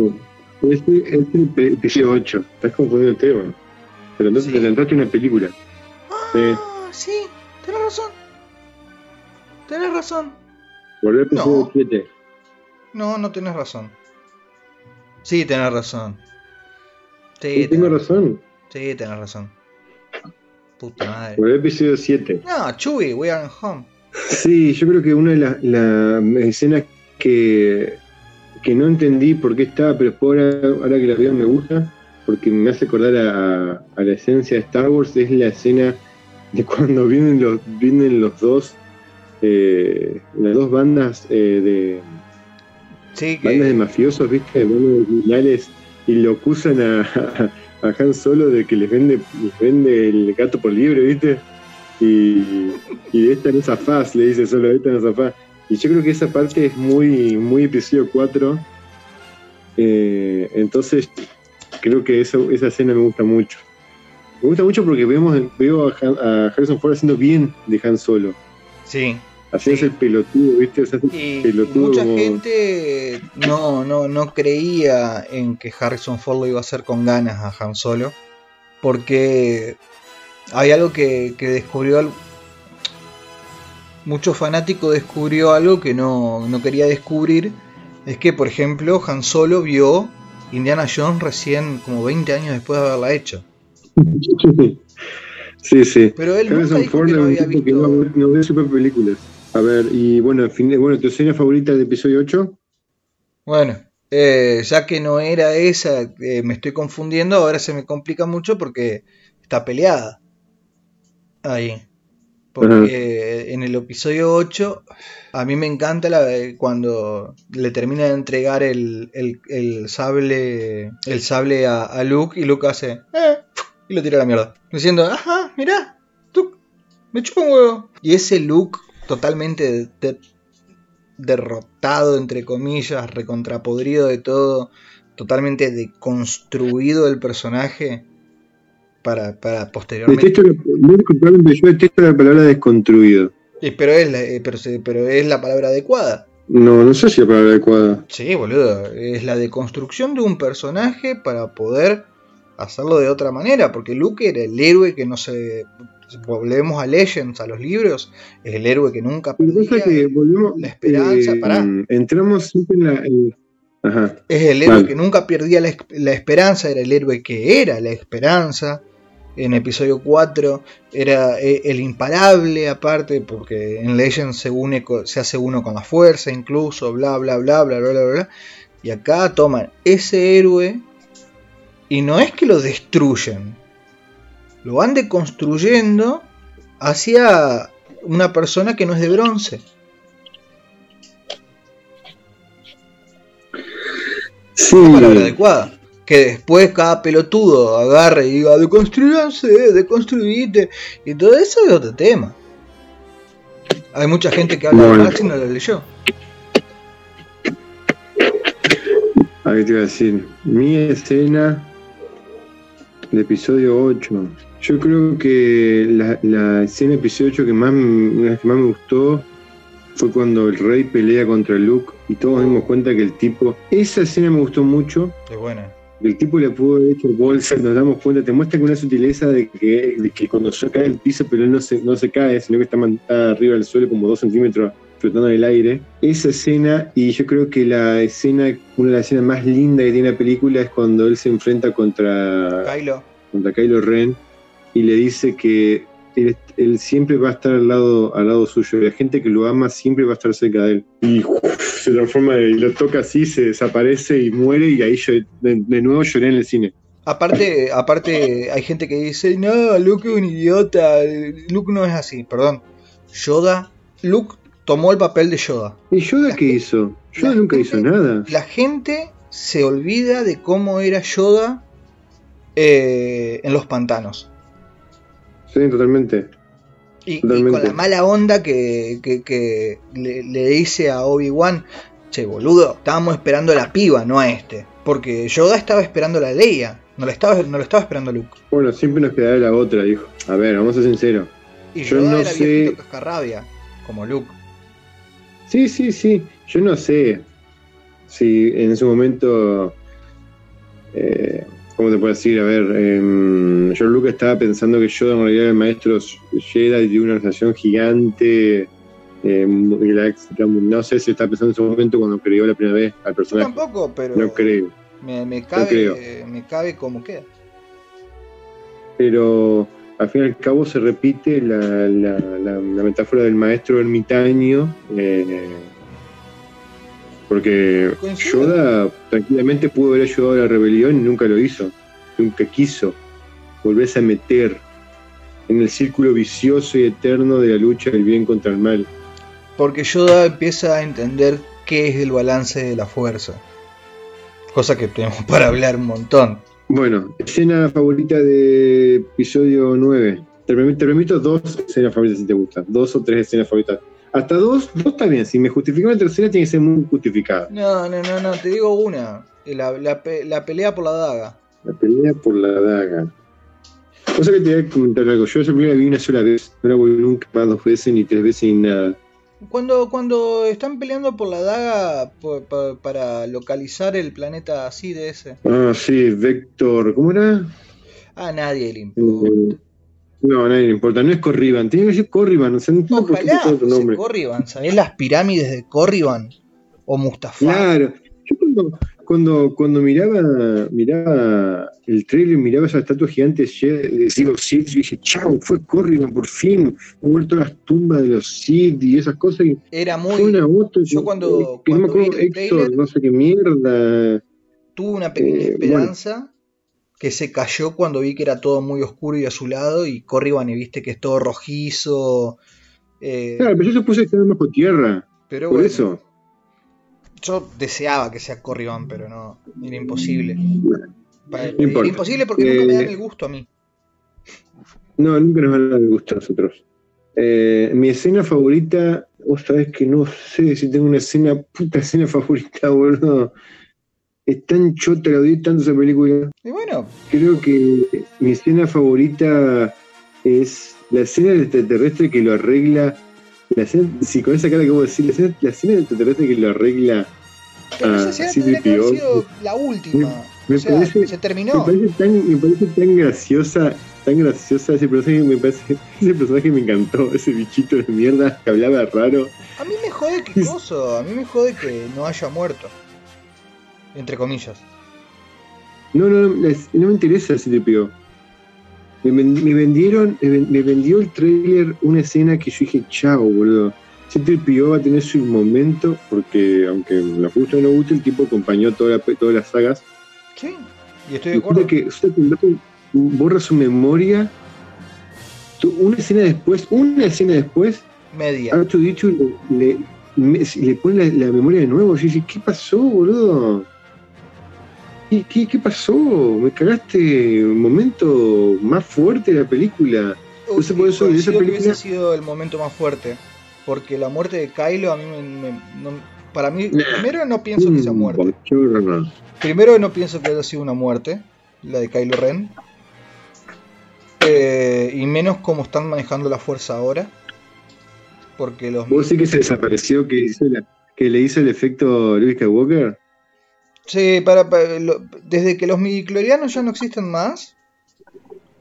Eh, celebro. Cosa que celebro. Eh, la fuerza se la maneja como la magia, por decirlo así. Eh, todo el mundo puede usarla, si puede. No, no todo el mundo puede usarla. No, pero. no, todo el mundo, pero todo el mundo puede llegar a, perfeccionarse dentro de. Porque la fuerza, vos la podés ver como una corriente filosófica, más allá de que sea una religión en realidad. Eh, Totalmente. Eh, la, la religión Sith y la religión Jedi. Religiones no teístas como el budismo, por ejemplo. Pero la pueden estudiar, eso es lo que digo, que, me, encanta, porque hasta episodio 6 se la podía estudiar a la fuerza. Sí, sí, sí, sí. Y los midiclorianos fue como que me, dio por las pelotas. Sí, tampoco entiendo bien qué es lo que estaba buscando yo, Luca, cuando pensó en los midiclorianos. Yo tampoco. Yo creo que quiso dar una base más, quiso dar una base eh, más científica, más analógica a las cosas y creo que le salió por el culo. creo que no, no fue no fue eh, fue no fue aceptada nunca por los fanáticos no no no gustó no gustó el concepto porque vos cuando vos, sin los midichlorian vos tenés la experiencia de vos ser un Jedi de forzarte y lograrlo viste con los con los midichlorian se volvió algo, algo genético, algo racial, o sea, algo de especies. Y eso es lo que me encanta de, de, Rock One también. Claro, Rock One es el que empieza a desechar todas esas cosas. Eh, que no, me acuerdo cómo, eh, que es un Will. Sí, el, chino. Sí, pero no es un Will, es un guardián de los Will. Sí, él, es, un, él es un adepto de la fuerza. Él es un adepto de la fuerza, pero que parece que no tiene sensibilidad a la fuerza. Parece. Parece, pero parece que sí. Y, está, sí, pero parece. él está ciego por la fe, por decirlo así. Y yo nunca voy a saber si, si, si alguna vez vio o no vio, pero eso es mágico, boludo. Eso es mágico. Él, él ve a través, él ve o no. Claro. Parece. Él, es un parece. Parece que la fuerza está lo, lo, ayuda, pero parece que toca casualidad y hace que su mejor amigo empiece a entender que también eh, no, pero eso es lo que me encanta de, ese personaje de Rock One, que es el personaje que más me gusta. Porque es un, eh, eh, es, es un personaje con esperanza. Sí, a mí ese de Diego Luna me, encanta. Y a Diego Luna lo mataron mucha, los, los pelotudos. ¿Sabés quiénes más lo mataron? A, El fandom latinoamericano lo mató. ¿Por qué? A, a mí, a mí me encantó. De todo. Yo me sentí orgulloso de que habría un latino, eh, el segundo latino, el segundo latino de Star Wars. Pero, boludo, a ver, eh, aparte, a mí me encantó. Yo no tengo por qué andar siendo apología de Diego Luna, pero. Eh, a ver, chabón. Todos, todos lo amamos desde que apareció en tu mamá también. Totalmente de acuerdo. Y, todos sabemos que. ¿Qué te iba a decir? Mira, volviendo episodio 9, yo creo que eh, Babu Freak, ese personaje de mierda que aparece, me encanta. Me hace caer de risa, me encanta la voz. ¡Hey! Guaco, guaco, me hace un grito así. Y, yo creo que eso, eso es todo, porque la verdad es que, que me sentí totalmente decepcionado. Paso a paso en la película iba en un bucle de, de autodestrucción. Y vos sabés que estaba bien actuada. Yo creo que lo, a mí, yo, esto es loco, ¿no? Los actores nuevos, eh, John Boyegas, eh, Isaac. John Boyegas es re buen actor. Sí, la mía también. Eh, no estoy tan seguro si no, no, pero, pero, me gustan. Son la, nueva, estos nuevos personajes, estos nuevos actores que usaron. Y yo los compré, me, me gustaron sus papeles. A mí no me, gustó, no, me gustó la historia. A mí no me disgustaron en ningún momento. Yo sigo diciendo que eh, el problema de episodio 9 es la historia. Sí, sí, sí.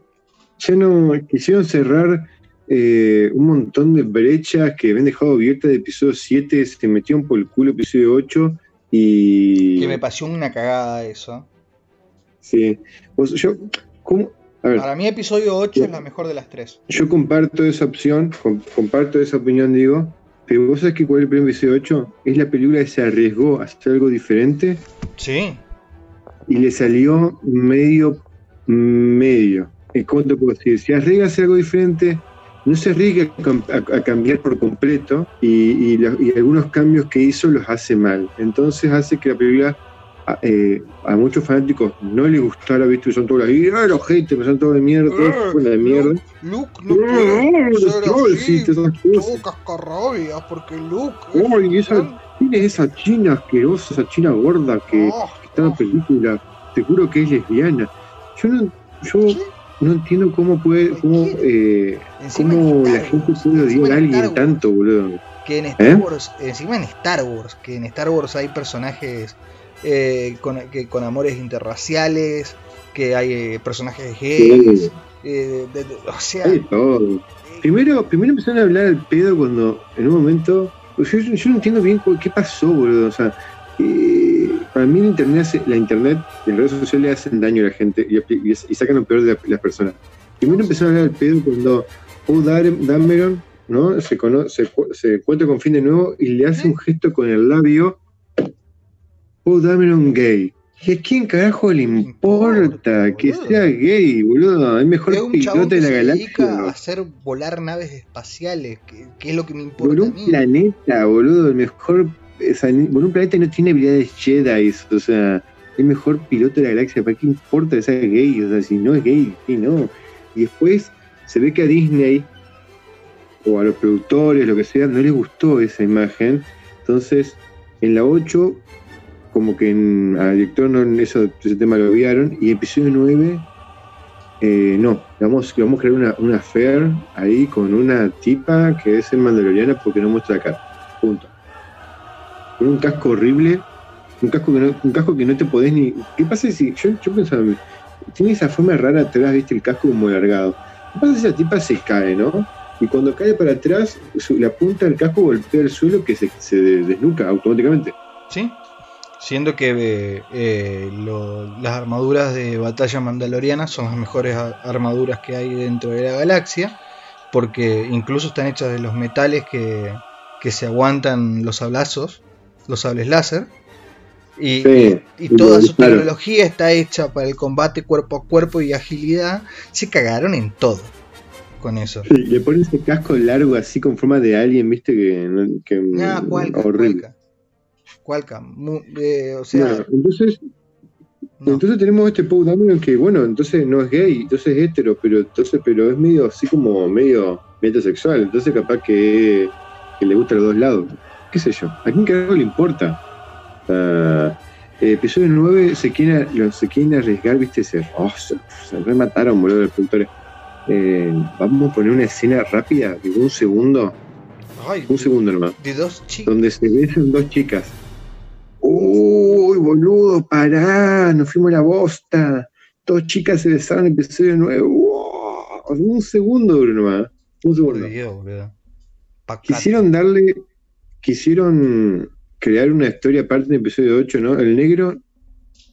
No, ya está, el negro con la, con la mía no va a estar, boludo, va a estar con otra. La china le tira onda. Estuvo re linda, me pareció re, re interesante la, la relación de ellos así, que podía comenzar, no tiene que, por qué comenzar eh, como a primera vista, ¿no? O sea, Incluso, sacando i- esa. incluso podría haber terminado en la 9. Che, mirá. Eh, no, no sos para mí, pero sos una gran amiga. Ah, b- bárbaro. eh, eh, la amistad. ¿No soy y tu amiga? No te la concha tu madre, te he dicho. No, no, eso de la. No sos para mí, sos una amiga, no, no existe. O sos para mí o no sos para mí. Pero no importa. Oh, Lo que voy es esto. El negro, el episodio, en el episodio 9, la china la hace, dice dos oraciones, la ponen de color gris y la ponen atrás de todo. y Pero hermano, no podés matar a un personaje así. Por más Lo que los. lo mataron por culpa del por fandom. que, sí, por más que unos pajeros de yankee, eh, hater o rusos te hicieran bien posible, no podés matar a ese personaje así, no podés burlarte del- de la coherencia de la película y La chabona se, se, se- se mandó en un ataque casi. eh, en un ataque. eh, en una movida casi kamikaze para que no se sacrifique el otro chabón. En episodio 8. Y en episodio Sí. 9 que queda ya más triste y relegada que Shinji. sí, boludo, cualquiera. Tiene más protagonismo una negra arriba de un caballo sobre una nave espacial que apareció dos segundos en negra. ¿Quién sos, boludo? ¿Dónde saliste? ¿Quién sos Boba Fett, boludo? No, Sí, quería. esperá, escuchá- No, sos esperá, Boba esta, Fett. esta es la- esta- esta es la peor parte de todo. Vuelve Luke Skywalker, episodio 8, ¿no? Vuelve Luke Skywalker. O sea, di- lo convencen de que si él lucha por la rebelión, la resistencia, mejor dicho, la gente se va a movilizar porque él es una imagen esperanzadora. Perfecto. Sí. Viene Luke, se mata, sacrifica. Episodio 9, no vino nadie. ¿Qué pasó? Si en el episodio 8 me dijiste que la gente iba a volver. Y te, te- y te estaban tirando toda la idea de que volvían, con que la gente volvía, no volvió nadie. Episodio 9. Aparece el negro pelotudo de, de el Lando Lando que recién más tembleque que la mierda, tipo que hizo con pañal. Aparece la nada, va, eh, habla con unos, con unos, unos traficantes ahí y salen todos los narcos de, de- de la galaxia, boludo, a ayudarlo. Cualquiera, hermano, ¿quién sos? No- Sos lindo que recién, está todo bien, manejás el lámpara, todo bien, pero no sos la esperanza. No, no Como que venga, como que aparezca hoy San Martín y nos, nos tira la posta de la Argentina que tenemos que ser, se muere por nosotros y no pasa nada y aparece Tevez y nos dice que hagamos esto y todo el mundo se levanta, boludo. Eh, pero Tevez es Tevez. Sí, digo Tevez para no usar la imagen de Maradona que es un drogadicto de mierda. La gente uy, vamos solo por el drogadicto Maradona que nos, nos dio una copa. Y me por San Martín que, se, que cruzó los Andes y liberó tres países, boludo. ¿Entendés? ¿Cómo? Sí, ¿Se, sí. entiende- ¿Se entiende la comparación? ¿Se entiende Sí. ¿Se, se entiende? Yo, yo celebré que volviera Lando Carrician. Pero no a mí que también, volviera a mí me parece, a mí me parece el chabón con más onda de la galaxia. Sí, yo, yo lo estoy de acuerdo, pero no puede salvar las papas de la galaxia un tipo que, que no es para eso. No, sí, el personaje no es para eso. En eso Mira coincide. el Luke, mataste a Luke en el episodio 8 y no y episodio 9 te lo metiste en el medio del orto. Y aparece, escuchá, no sé si vos te fijaste, Luke tira la espada láser y dice, esto, esto, esto del combate, esto de matarnos entre nosotros no sirve para nada, ¿no? Es que no te das cuenta que no lográs nada. Y tira la espada láser así. Ella tira la espada láser al fuego y aparece la mano de Luke invisible así y le dice, la, la- el arma de un Jedi merece más respeto. Pelotudo, vos y tu padre, puta. vos y tu hijo de puta, perdieron. boludo. Eh, vos y tu papá, entre vos y el forro de tu papá, perdieron como 14 sables, boludo. A vos, entonces, Entre, entre, el padre boludo. y él, ¿eh? entre el padre y él, entre el padre, o sea, entre Darth Vader y Luke Skywalker, deben tener más muertes, eh, daños colaterales de toda la galaxia, boludo. Bueno, Luke, O sea- Luke en, en la, en, la, en la Estrella de la Muerte. Claro, no podés decirme que. O sea, o, o vamos a una cosa o hacemos la otra. ¿Cuál es el problema? ¿Se es el problema? El problema es que J.J. Abrams odiaba al otro director. Sí, Ah, boludo, fue una cuestión de celos terrible, porque fíjate que ni bien eh, en, en, en el episodio 8 Fue- fue- dicen, no necesitas ser un Skywalker para ser copado, eh, el hijo de puta de Abrams, que yo lo banco igual en algunas cosas, pero eh, porque le pone ganas, siempre le pone ganas, y eh, trata de sacar Sí. un buen producto. Eh, pero el forro de Abrams dijo, ¡ja! No necesitas ser un Skywalker, pero te necesitas ser un Palpatine. La concha de tu madre, boludo. ¿Dónde tu quedó que madre, boludo. Mark, Ham- Mark Hamill se pasó todo el año que estuvo estrenándose la película de episodio 8 Tirando hablando mierda. peste de la película, tirando mierda. Y se ve que le ajustaron las tuerquitas, lo, lo, lo- ratón la loco. tuerquita lo último, porque cuando pasó el episodio 9, ay no, la mejor película de Star Wars, la mejor película de Star Wars. Andá que la verga, Mark Hamill.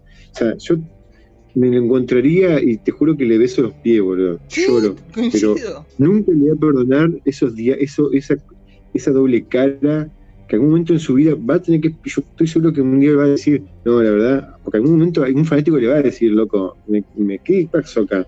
Porque le critican cosas. Yo no podés, boludo. No podés pasarte un año hablando peste de la película que trabajaste y, el- y la otra película decir que es buenísima y la peor película de todas, boludo, la peor. Y, y te, hice un tragado de salida porque tengo para más. Igual, yo sigo diciendo que episodio 1 es peor que episodio 9. No, no, no. Episodio 9 es la peor. La peor, la peor. eh, el peor guion. Es Oh, una sí. basura interminable. Guión, eh, es, es un, malgastar de esfuerzo que uno hace. eh, visualmente es impresionante. Se cagan. Escucha, episodio 4. Luke le dice: "Ya, rápido, rápido, encender la velocidad de luz y rajemos acá, le dice a Han Solo. No, no, querido, vos, vos pensás que yo tengo que, que vos esto encender y mirá si vos saltás la velocidad de luz, saltás dentro de una, una- una estrella y morís. Esto hay que coordinar las vías intergalácticas ¿entendés? para saltar. Sí, es cierto. Se Y acá, uh, Dameron, yo, no- yo digo, está todo bien. Saltó cuatro veces, si no más, la velocidad de luz a ciegas, Sí, a ciegas, que este- la escena es fantástica. Pero ya rompemos, ya, nos, ya rompen ellos mismos la coherencia de todo. Ya no es que son te rompen los personajes, rompen la coherencia que hacía que fue una película de ciencia ficción.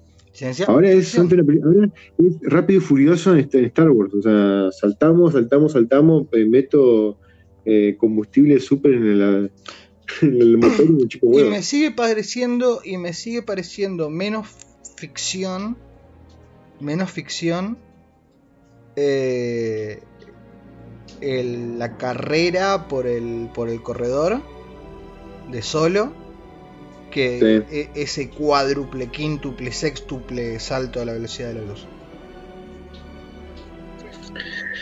¿Te acordás? Y, y de golpe, empieza episodio 9, aparece la voz de Darth, de Darth eh, Sidious. Palpatine en dos segundos te explica, bueno, eh, eh, el otro, tu profe anterior era yo, ¿sabes? Mirá, ahí están todos los, los, los- los- ¿cómo que se llamaban? Los Snoke ingenieros ahí flotando. Yo. ¿Viste, todo- ¿Viste todos esos fetos en bola? ¿Viste todo ese tipo de dos metros en bola que estaban inflando en el tubo? Ese soy yo. Yo también soy un clon. Todos somos clones acá. Y todo esto, todo esto que ve acá, no sabes si son ayudantes míos o son fantasmas. Yo no te voy a explicar nunca. Está tan mal hecha. No, no, no no son, no son fantasmas. Son chabones secuestrados. Que los criaron Los ahí. millones, los millones de Sith que había ahí, ¿dónde salieron tantos No, no son? Sith. Son, son chabones secuestrados. eh, son chabones secuestrados y criados en las. No en las artes, sino en, en la fe Sith. Bueno, no importa. ¿Sabes cuántos había ahí? Había como un millón de personas. Un millón de personas tranquilamente en un ejército para conquistar otro planeta, así que y si quedan ahí los pelotudos encerrados. Tanta pelota, boludo. No sabían, todos hablaban y yo, "Eh, ¿quién un cántico del, del- de boca era, boludo? Cántico. Cántico, eran en la cancha de boca, que estaban, que estaban todos cantando al mismo tiempo. Nah, boludo, era, era, era cualquiera, era cualquiera. Tengo entendido, se- tengo entendido que según la, la mitología futbolera argentina, la cancha de Boca no se llena, así que no era. No, no, no. Y yo tengo entendido que tienen parlantes en lo- entre, los, entre los banquetas, por eso se escucha que cantan y no cantan en bosta. nunca lo sabremos porque nunca vamos a estar a- en una cancha de fútbol. No, jamás, jamás vamos a una cancha de fútbol. Eh, ah, no, sí, sí, es una cancha europea donde la gente no tiene, donde las canchas no tienen rejas, eso sí. Sí. sí iría Y, y, y, y- mostraríamos todas las malas a comer mi hot dog en una cancha europea. Venderán. Se venden, sí, eh, pretzels. Qué bajón. De golpe aparecen, dice, yo te voy a dar un, te voy a dar un ejército para que gobiernes la galaxia en mi nombre. Y está, está, está ahí Kylo Ren que más, pero más estúpido que nunca. Y, y sacan un- y saca de la, de la nada un montón de naves espaciales que todas tienen la habilidad para, romper planetas ahora, pero todas se manejan con una sola antena. Uh, o sea que si vos rompés la, rompés la antena que maneja las naves, las naves no pueden salir del planeta. Uh, entonces no para mierda. O sea, yo digo, bueno, ¿y ¿dónde lo Talento pensó? ¿Y todo ese ejército? Sea, las naves salían ahí, yo dije, bueno, chao, las naves se manejan automáticamente con robots. Yo imaginé que iba a haber droides dentro de las naves. Yo también, personas. por- eh. ¿te acordás el, el soldado, protocolo, boludo. el protocolo el protocolo para irse y para viajar al, al, al borde de la galaxia que usó Palpatine Sí, para huir? Yo El pensaba que proyecto Fénix. Ceniza, Claro, el proyecto yo- Ceniza. yo, yo pensaba que venía por ese lado, ¿viste? Y la verdad que iba a solo volver así a, a, a, a Palpatine como un clon de mierda y que, le, y que primero quiere meterse en el cuerpo de Rey, y re abnegado, re buen tipo. Y, y después, después cuando se juntan los dos así, dicen, ah, usted es una divinidad en la fuerza, y les chupa la vida así, y se vuelve joven, se vuelve joven y se vuelve joven, joven, ¿no? Entre comillas, y recontra remil poderoso para destruir nave parcial y tirando rayos de las manos así. Pará, hermano, ¿qué te.? Ah, claro, te estás chupando la energía del otro, sos re poderoso. Ah, Tira todos los rayos. Tira todos los rayos. Tira todos los rayos y ninguna nave explota. Y Bueno, dos pero, o tres. pero, pero para tengamos en cuenta que el Stormforce, eh, digo, eh, el Stormforce, la, la tormenta de la fuerza, es de tamaño planetaria y, y la hemos visto en cómics y la hemos visto en libros. Y sabemos que es capaz de hacer eso.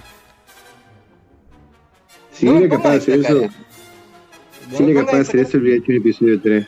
¿Qué? Si era capaz de hacer eso, hubiera hecho un episodio 3 y lo, y lo freía eh, en papa, con papa frita Yoda. Lo, hizo, lo hizo. No en el 3, pero No, lo no, hizo. lo hizo, ¿Sabés? no lo hizo. Nunca, lo no tiró nunca esos rayos con ese nivel. Es una, es una, eso que vimos ahí era, era, era una, una tapeada. Una tapeada en el mundo de Star Wars. El episodio 9 es una tapeada en el mundo de Star Wars. Una grasada. Para Star Wars el episodio 9 es una grasada. Que hizo Palpatine la cosa más grasa. eh, En eso coincido que es una grasada lo que hizo. O sea, coincido que es una grasada. Digo que en las novelas ya se lo había visto. Sí, hemos visto Porque- cosas. Pero una también cosa hemos visto una raza entera de afuera de la galaxia, como los Yuhan, eh, ah, lo- lo- los Yuhan Bong, que eh, eran inmunes a la fuerza, no eran sensibles a la fuerza y viajaban en ballenas intergalácticas.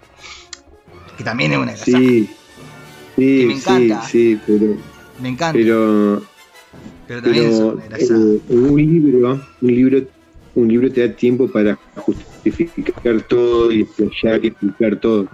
Acá en una película no podés hacer No. esa grasada así sin explicación alguna. Por más que estuvi- por más que tenía un, un enchufe metido en el culo que al lado tenía una batería de 2 megatones, ¿entendés? Dos- dos bombas atómicas que estaban dando energía. No, no podía hacer eso. No, era era no podía. gastado. Tirate las naves espaciales y después vienen otros pelotudos que están flotando así y les vuelven energía y disparan la antena y rompen la antena y los no pueden salir del planeta. ¿Dónde viste eso, boludo? ¿Dónde viste eso? Cometió el mismo error dos veces. No podés el imperio cometer el mismo error siempre dos veces. No Bueno. pasó nada, el clon de Palpatine no leyó la enciclopedia de Palpatine. Y bueno, pero fíjate que también pasa con el Star Killer eso. Claro, otra vez lo No, mismo. no Star Killer el, el, el, el, el, el aprendiz de... No, no, mi planeta. el pla- claro, el planeta, el planeta pseudo estrella de la muerte. Claro. Y, y- porque Bueno, le- le- obsesionado. para, para ser justos, para ser justos, Ajá. le destruyeron la estrella de la muerte dos veces antes. Y no prendió. Pero la, la- la obsesión, la obsesión de, de, de, de- o sea, vamos a decir en los, en los cómics o en, los libros, la obsesión del imperio de construir naves está todo bien, o construir planetas, cosas así, o construir super, super armas. Sí. Pero en la película, que bueno, que en las películas eh, se obsesionen con crear las mismas cosas que ya crearon, crearon hace 30 años atrás, 40 años atrás, y le pongan los mismos errores, es como que vos no leí, co- como vos, gui- vos guionista, no leíste o no viste las películas anteriores. Es como que decir, bueno, yo voy a hacer una Star Wars y yo creo que tiene eh, soldados que se visten de blanco y tipos con espadas de colores. Pero estos son, son Y- de rojo. Eran más chetos, papá. Los soldados de mierda, escuchá, los famosos caballeros de Ren, Mirá, no hicieron una mierda. mierda. ¿Sabes qué, sabes qué más? ¿Sabes qué es lo que odio de, de la, nueva, de la nueva trilogía? Que había un El personaje hype. que a mí me encantaba. ¿Eh? El hype que generaban y quedaban la nada. Los personajes. Sí, ¿sabes qué? No, no, hay otro más. por Eh, ejemplo. Kylo Ren. Kylo Ren es el personaje que yo a mí me gustó mucho, mucho, mucho en esta nueva trilogía. Me parece que estaba muy bien desarrollado. Me parece que Adam Driver le daba una, un, un carisma a- Sí, al coincido. al villano. A un mí me villano gustaba que- más. Me gustó más que. Ah, A ver, po- tampoco lo vi. Lo, lo vi en, en- en película esto. Pero me dio una impresión que era mucho más completo el personaje, ¿no? Que Sí. Darth Caedus. Totalmente. Que Sí, Darth- eh, sí. para los que no saben, Darth Caedus es eh, el hijo de Han Solo que se, que se va al lado oscuro. ¿Cómo? Sí, pero pasa con, con, con Kylo. Sí, pero una cosa, de nuevo, una cosa son las novelas. Vos tenés 50 novelas antes, o sea, 30 novelas antes de, de Jameson solo para leer y ver cómo cae el lado oscuro Sí, de una. y su personalidad, y una personalidad eh, desarrollada. Y acá tenés que impactar rápido. En la película tenés que impactar rápido. El personaje me parece que impacta muy bien, me parece uno de los mejores personajes. Por eso me eh, parece mejor rápido, personaje que Caedus. Y, y de golpe se transformó en un pelotudito de 10 años, otra vez en episodio 9. Daddy Issues. eh, le hicieron ponerse el casco de nuevo para mostrar que él estaba debajo del otro, de Palpatine. Le hicieron construirse el casco otra vez. ¿Por qué construye el casco otra vez? No tiene sentido. Pero ese objetivo. Ese objetivo era, era, era el construir el casco era, era poner en gráfico que él es en un nivel, volvió a tener el mismo nivel de episodio 7, de estúpido. Cuando se vuelve bueno, es más débil que cuando era malo, porque todo, todo le pegan y resulta que después se da un beso con la mina y yo decía, por Dios, porque yo decía, ya está, dale un beso porque estaban rompiendo las pelotas, pero en realidad la relación enfermiza que hay entre Rey y Kylo Ren es enfermiza. Disney no puede vender la relación, esa relación es enfermiza. El tipo la secuestra, la tortura, la mina siente atraída por un tipo que la secuestró y la torturó Sí, y que sigue para matarla todo el tiempo. Por más que vos, por más que después charlen y se, y se entiendan que real Eh, es más, te digo, estoy, seguro, estoy seguro que, que en esas charlas que tenían vía conexión de la fuerza eh, alguna que otra foto media loca le habrá sacado. Sí, era, y debe estar en algún era grupo como- de como hoy, en algún grupo de. WhatsApp sí. Pero era como en cuarentena ahora, vos tenés una charla con la mina y te sacás fotos de tu, de tu parte y se comparten las fotos, porque ella, esa- es muy, yo tengo que admitir, es gracioso, es gracioso la escena que aparece en cuero y ella hace una cara como de asombrada, flaca, no tenés 18 años. Pero ella no lo pidió a la foto, ¿eh? Ella no la pidió a la foto. Eh, eh, eh, eso hay que entender. Eso hay que entender. Sí, le, le- tiré la entrada de la foto ahí, ¿Qué fue? pero ella lo busca, pero ella lo busca, lo busca en redes sociales. Es cierto, eso también. Pero de, de- ella no para nunca de buscarlo, no para nunca. Y después dice, ay, lo que pasa es que yo no estaba enamorada de Kylo Ren, estaba enamorada de Ben Sala. Por Dios, no puede ser tan enfermo esto. y bueno, Al final el negro pobrecito, el negro bueno, persigue, la persigue, la persigue, la persigue, y no le puede decir que la ama. Y el otro le dice, loco, ¿qué le quiere decir? No, no te voy a decir, no te voy a decir. Dale, ¿qué, qué quería decirle? Dice, Dale. No, no te puedo, no te voy a decir, no te voy a decir. Ah, está todo bien, yo puedo curtir con, curto con, tengo sexo con vos, negro, después tengo sexo con, sexo con otra mina y para mí es sexo, le dice. Falta que diga eso. falta que ¿Sabes diga qué? eso. Porque, porque Paul Dameron parece ese tipo que dice, yo tengo sexo con vos, con ella y con cualquiera, y para mí es sexo, dice el. Y, y- y eso lo banco en el universo de Star Wars porque muchos personajes son así. Pero de golpe, episodio 9 es una, una aberración. Me mataron. Otro personaje que me encantaba era. Pará, el y lo peor de todo que al final no era eso lo que le quería decir. Le termina diciendo que es sensible a la fuerza el boludo. que eh, yo tengo que admitir una cosa. No sé en qué parte. Será en el episodio 9, ya me lo olvidé. Pero yo no recuerdo en qué parte episodio 7 o episodio 8 el negro es sensible a la fuerza. Todo bien. Está todo bien. Si es sensible a la fuerza no, está todo bien, no me importa. No me vamos a ese. teoría, en teoría, él muestra, muestra sensibilidad a la fuerza. Y estamos hablando de la cánones, siente a de- ella. cánones- Porque la siente ella. estamos hablando de cánones de Legend, ¿no? Ya desde el mismo momento que puede tomar un sable Jedi, Claro. Porque No vos te y olvides yo no te olvides que, no te sabemos... que también tomó un sable Jedi. No, no, no escuché. Han Solo también tomó un sable Jedi y cortó un bicho por la mitad y le metió el Luke adentro. Sí, Es coincido. una herramienta. Es una Coincido. herramienta. nomás. Pero en Y no te olvides que Grievous en también tomó un sable, sable Jedi y no, no tenía fuerza tampoco. Pero en teoría, en teoría, solamente una persona como por ejemplo Boba Fett o un Jedi puede manejar con esa pericia en batalla. Y el loco lo usa en batalla y le hace frente un ratito a Kylo.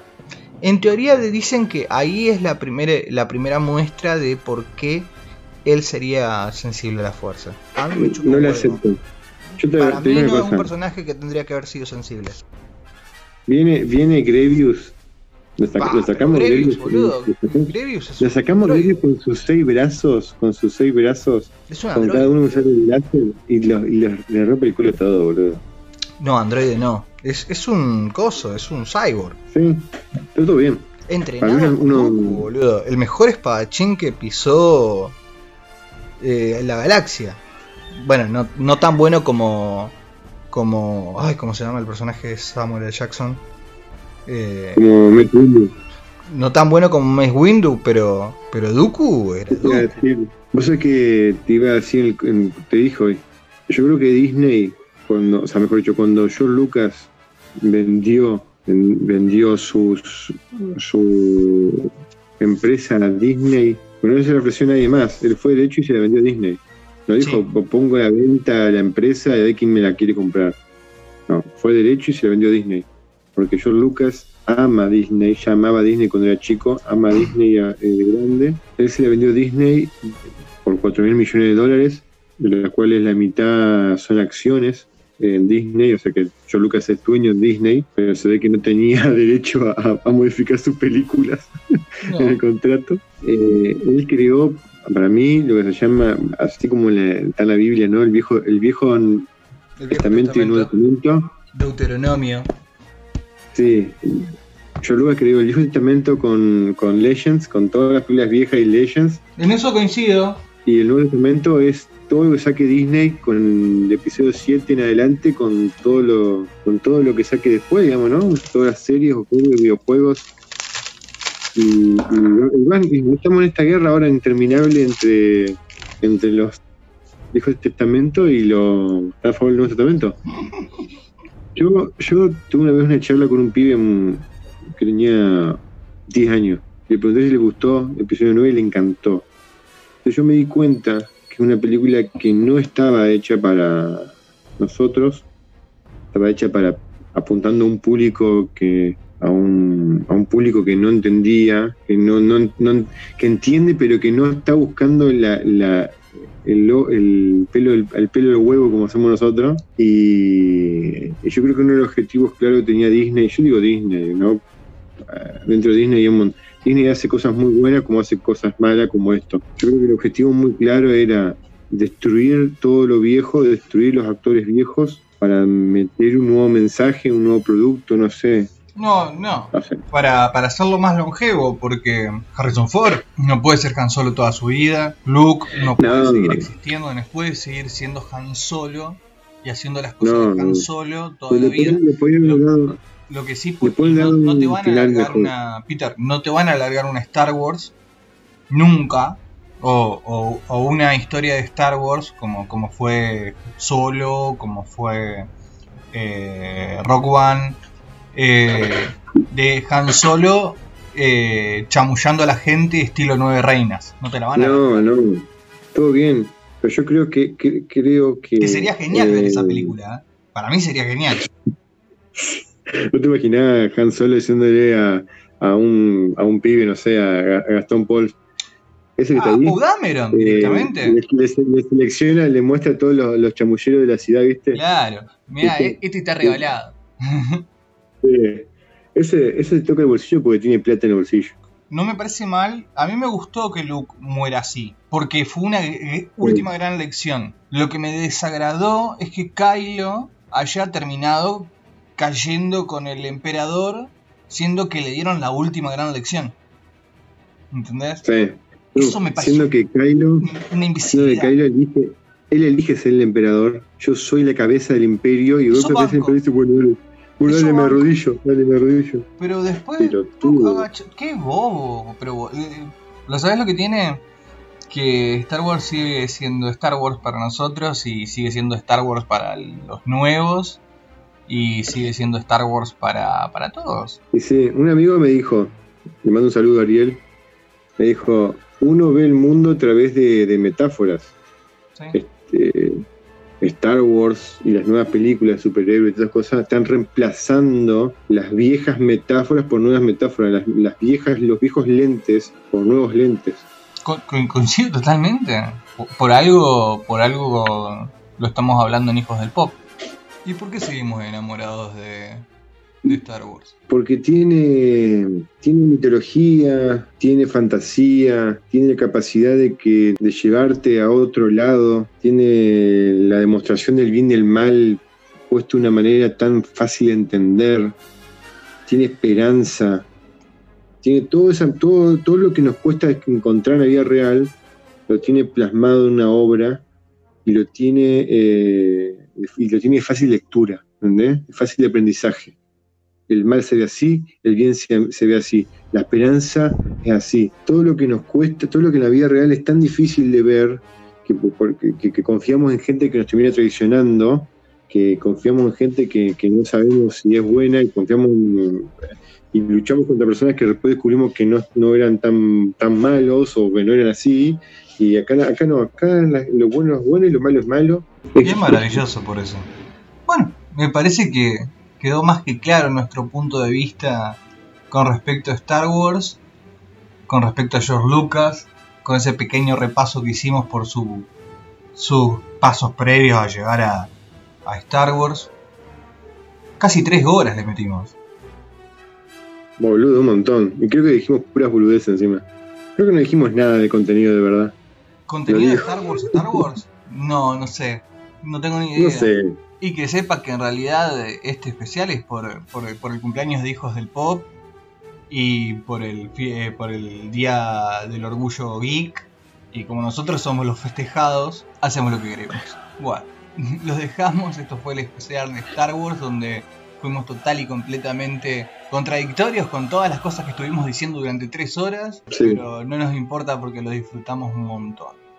Y amamos a Star Wars. Así que nos vemos chicos. Cuídense. Me tengo que trabajar. Chau.